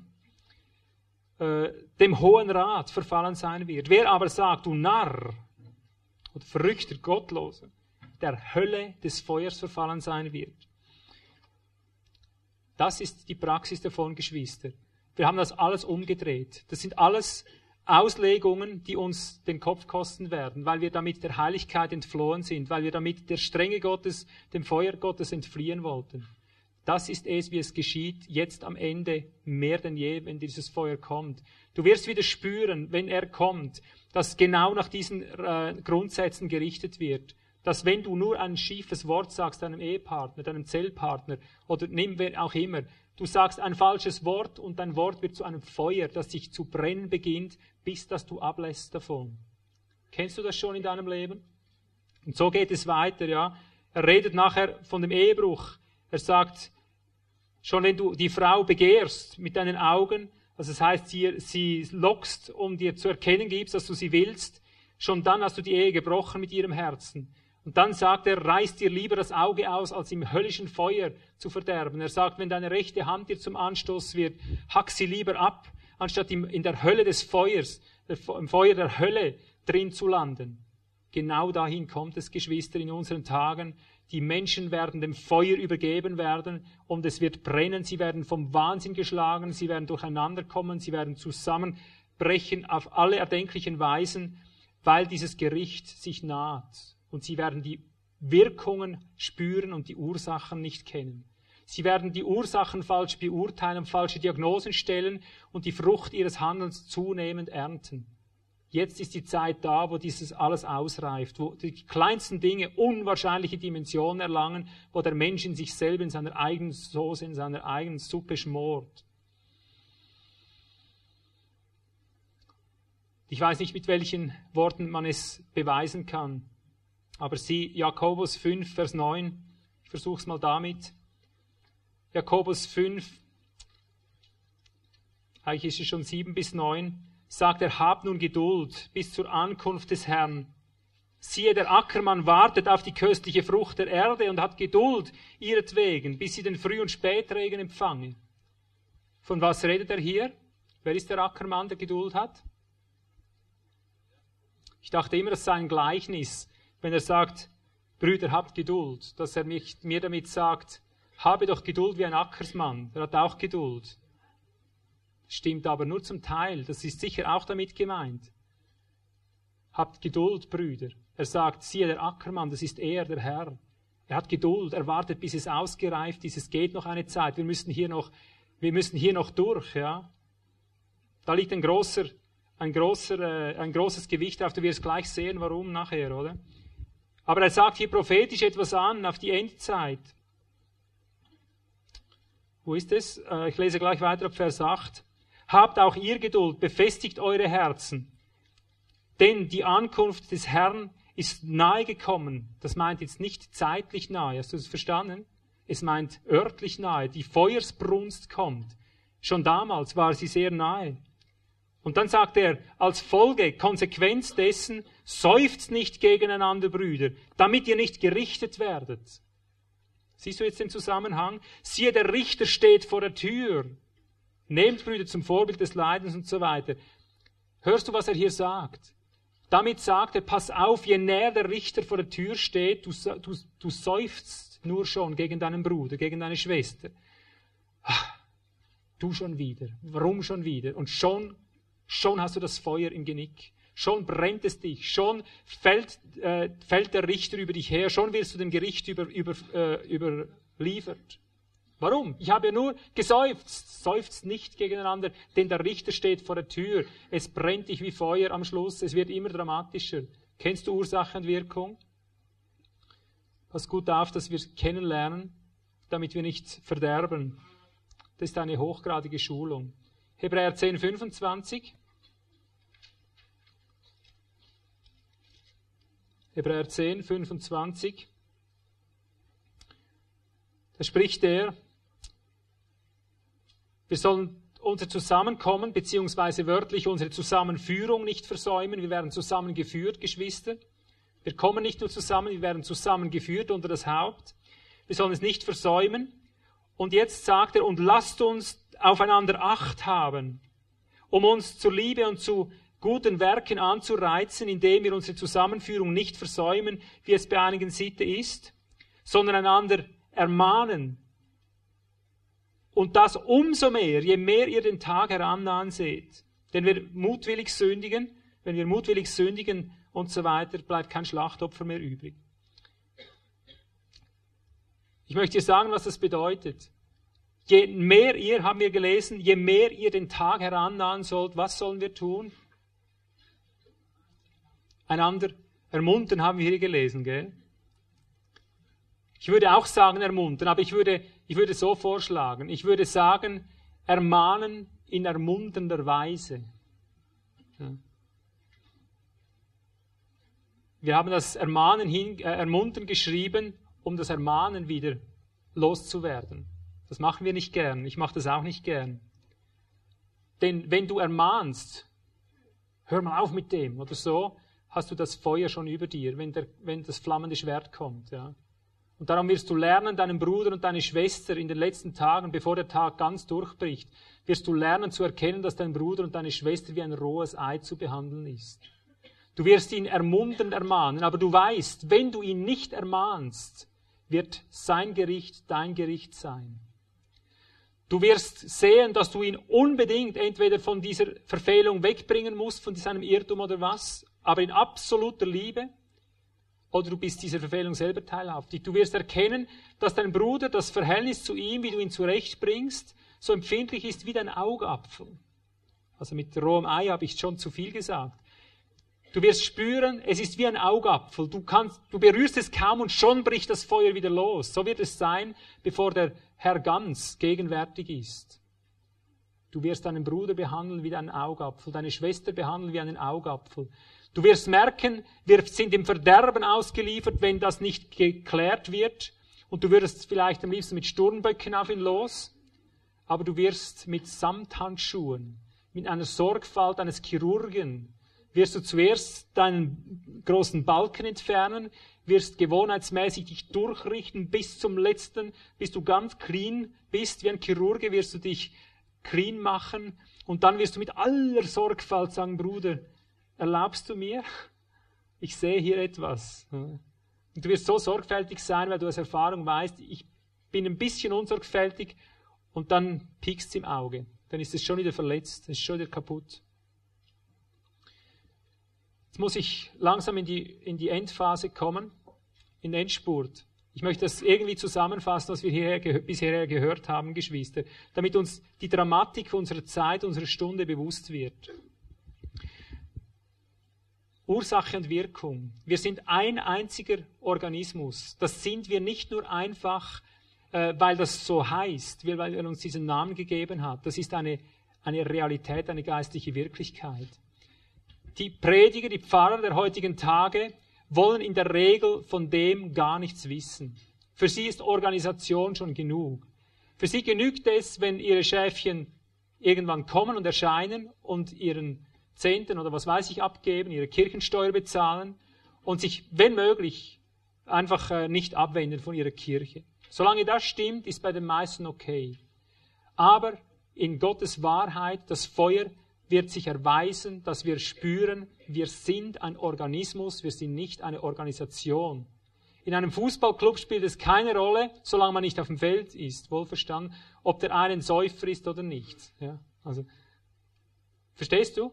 Erst auf dem Feld zeigt sich's, ja, wenn du im Einsatz bist. Aber sonst, zu Hause, kann der eine versoffen sein oder was weiß ich was alles. Solange du nicht am Feld stehst, spielt es keine Rolle. Du bist nicht verbunden. Wir hingegen, wir sind leiblich miteinander verbunden. Wenn in unserer Mitte ein Mann ist, eine Frau ist, die sich Sünde erlaubt, die nicht dem Heiligen Geist gehorcht, die das Wort nicht umsetzt, wird sie sogleich diese Sünde unablässig verstreuen. Sie wird auf dich und mich übergehen. Und jetzt komme ich vielleicht eben zum dramatischsten der ganzen Geschichte, wo ich sage, die letzte Gefahr und die größte Gefahr sind wir. Du kannst dich durchheiligen bis zum letzten, bis zum geht nicht mehr. Hast du gewusst, dass dir das noch gar nicht so viel Rettung gibt, wie du gedacht hast? Hast du gewusst, dass die Rettung des Herrn eine Sache des Organismus ist und nicht deiner individuellen Seele allein? Hast du gewusst, dass die Wirkungen, die jetzt über die Welt gehen, organische Gerichte mit sich bringen, nicht nur individuelle? Verstehst du überhaupt, wovon ich zeuge? Wenn in unserer Gemeinde nur einer das erleben wir immer und immer wieder. Wenn nur einer sich der Sünde hingibt, ist alles am Schluss damit befleckt. Wenn einer dem Unglauben, ich nehme jetzt dieses jüngste Beispiel, wenn einer Unglauben in seinem Herzen hat, ein ständiger Zweifler ist, ja, bei allem, was er tut, war das richtig, war das falsch, immer hin und her, einfach nie ein festes Herz hat, plötzlich haben alle dasselbe Herz. Wenn einer Schwermut in seinem Leben hat und er rottet ihn nicht zur rechten Zeit aus, er bringt ihn nicht unter die Füße, plötzlich wird alles mit Schwermut übersät. Du kannst jetzt jede andere Sünde hier einsetzen. Der Organismus steht unter dem Gesetz nach 1. Korinther 12, 26, leidet ein Glied, leiden alle Glieder mit. Und pass jetzt auf, was ich sage. Die Tatsache, dass das in den Gemeinden nicht gespürt wird, ist nicht der Grund dafür, dass man das nachher vergeistlichen muss, so wie ein geistliches Bild, so ein Gleichnis irgendwie, das nur eine schöne Redeform ist. Die Tatsache, wenn man das nicht spürt in den Gemeinden, ist nur das darin zu begründen, dass es nicht als Organismus des Christus lebt. Hörst du, was ich sage? Ist nur der Beweis, dass sie nicht Organismus des Christus sind. Denn wer in seinem Organismus ist, sobald du wirklich im Strom, im, im Organismus des wahrhaftigen Christus lebst, leidest du, wenn der Bruder leidet. Spürst du es, wenn Sünde hineinkommt?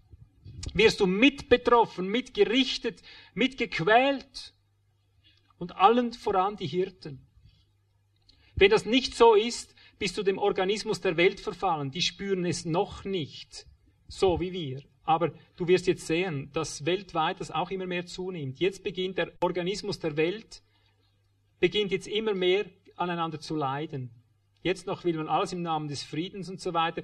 Mit der Zeit wird es so akut werden, dass kein Volk sich mehr im Griff hat. Und mit der Zeit werden auch sie merken, dass alles, was sie dem Nächsten zu Leide tun, sie sich selber zu Leide getan haben. Nur ist es dann zu spät.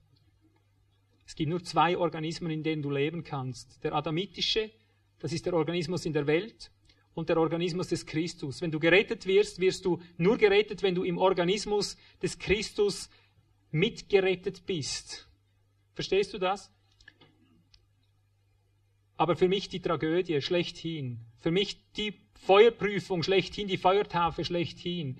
Ich als Hirte, du als Hirte, wenn du Hirte bist, ich sage dir eines, die Zeit kommt, wo jedes einzelne, jede Lüge, jede falsche Lehre, alles, was in deinem, in deiner Gemeinde nicht Christus ist, wird an deinem Kopf, auf deinen Kopf heimgesucht. Schreibt euch das dick hinter die Ohren, wenn ihr Prediger seid.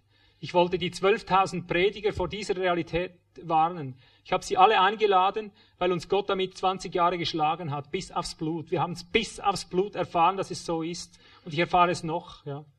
Jede Sünde in meiner Gemeinde, die nicht rechtzeitig ausgerottet wird, sie schlägt auf mich ein. Ich kann von meinem Büro her sagen, welche Sünden geschehen, weil ich davor getroffen werde, geschlachtet werde. Sie können zuschauen, wie ich in ein, in ein Sterben reinkomme, so wie Zippora zuschauen musste, wie Mose plötzlich umgebracht wurde, bis sie die Vorhaut des Sohnes vor die Füße des Todesengels schmiss und sagte, du bist mir ein Blutbräutigam. Genau nach diesen Grundsätzen werde ich als, als Hirte heimgesucht für all die Schäfchen, äh, die Mangel haben, die nicht rechtzeitig geheilt wurden. Ob ich schuld bin oder nicht, interessiert niemand. Es ist organisch so verknüpft. Kannst du das fassen?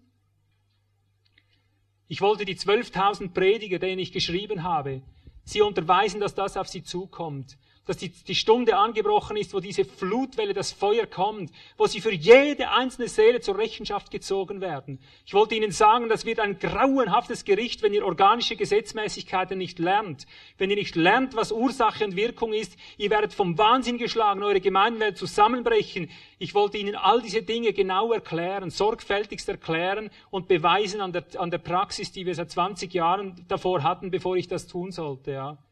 100 hatten hatten die Courage, sich zu melden. Nur 100 von 12.000. Die Quittung war, ich wurde in den Zeitungen rumgeschlagen. Prophet droht mit Gericht, wie wenn ich die Bedrohung wäre. Ja. Aber seht, es ist voll im Gange. Ich höre seither, höre ich überall, wie Gemeinden zusammenbrechen, wie genau das jetzt geschieht. Ich sagte, es, es kommt ein, ein Gericht auf euch zu und wenn ihr nicht erscheint, ich spreche im Namen des Herrn, wenn nicht erscheint, sein Blut ist auf seinem Kopf, ich bin seinem Blut nicht schuldig, ich werde nur einmal sprechen. Ich komme dahin und dorthin und dorthin, werde euch unterweisen. Und, und dann hat sich's. Ich musste das tun in aller Liebe und in aller Schärfe, damit keiner sagen kann, das wusste ich nicht. Ja, das, es kommen so viele Einladungen. Ich musste es, ich habe es mit 300 Leuten einen ganzen Tag bewegt, wie man das zu formulieren hat. Es wurde beglaubigt von 300 Geschwistern aus aller möglichen Nationen. Und wir haben das rausgegeben und sie hatten kein Ohr dafür, wie, wie es schon immer war. Ja. Aber das ist es, was kommt, Geschwister. Ich sage das jetzt, wenn hier Prediger drin sind und merkt es für eure Prediger. Gott wird jedes einzelne Schäfchen heimsuchen an ihren Predigen. Er wird es an ihnen heimsuchen und sie werden nicht wissen, woher sie geschlagen werden. Sie werden nicht wissen, was die Ursache für ihr Zusammenbrechen ist. Sie werden nicht wissen, dass es überhaupt einen Zusammenhang hat. Sie werden gestampft, wie, wie du gelesen hast mit der Sichel, wenn sie nicht zu guter Zeit das organische Leben kennenlernen und die Gesetze des Organismus praktizieren lernen. Sie sind nicht überaus kompliziert, aber es sind Tausende davon, die man, die man leben muss. Nach einem einfachen Prinzip, aber das muss man kennen, darin muss man unterwiesen sein, das muss man üben. Wer es nicht lernen will, muss fühlen. Ja. Und das ist mitunter eigentlich der Hauptgrund, warum wir hier sind, warum wir diese Veranstaltungen machen, warum wir Besuchertage machen, wir weisen unermüdlich darauf hin, dass dieses flammende Schwert im Begriff ist, jetzt unsere Werke ins Gericht zu bringen. Jetzt ist die Zeit da. Es geschieht jetzt in dieser Stunde und fortan. Es nimmt immer mehr zu. Unsere Werke kommen jetzt ins Gericht. Und was du im besten Fall retten kannst, ist, ist vielleicht deine Seele, ja. Aber du, du wirst spüren, dass dieses Verbrennen deiner Werke mit deiner Existenz zusammenhängt. So wahr ich weiß, was es heißt, zusammenzubrechen und diese Dinge alle zu verlieren,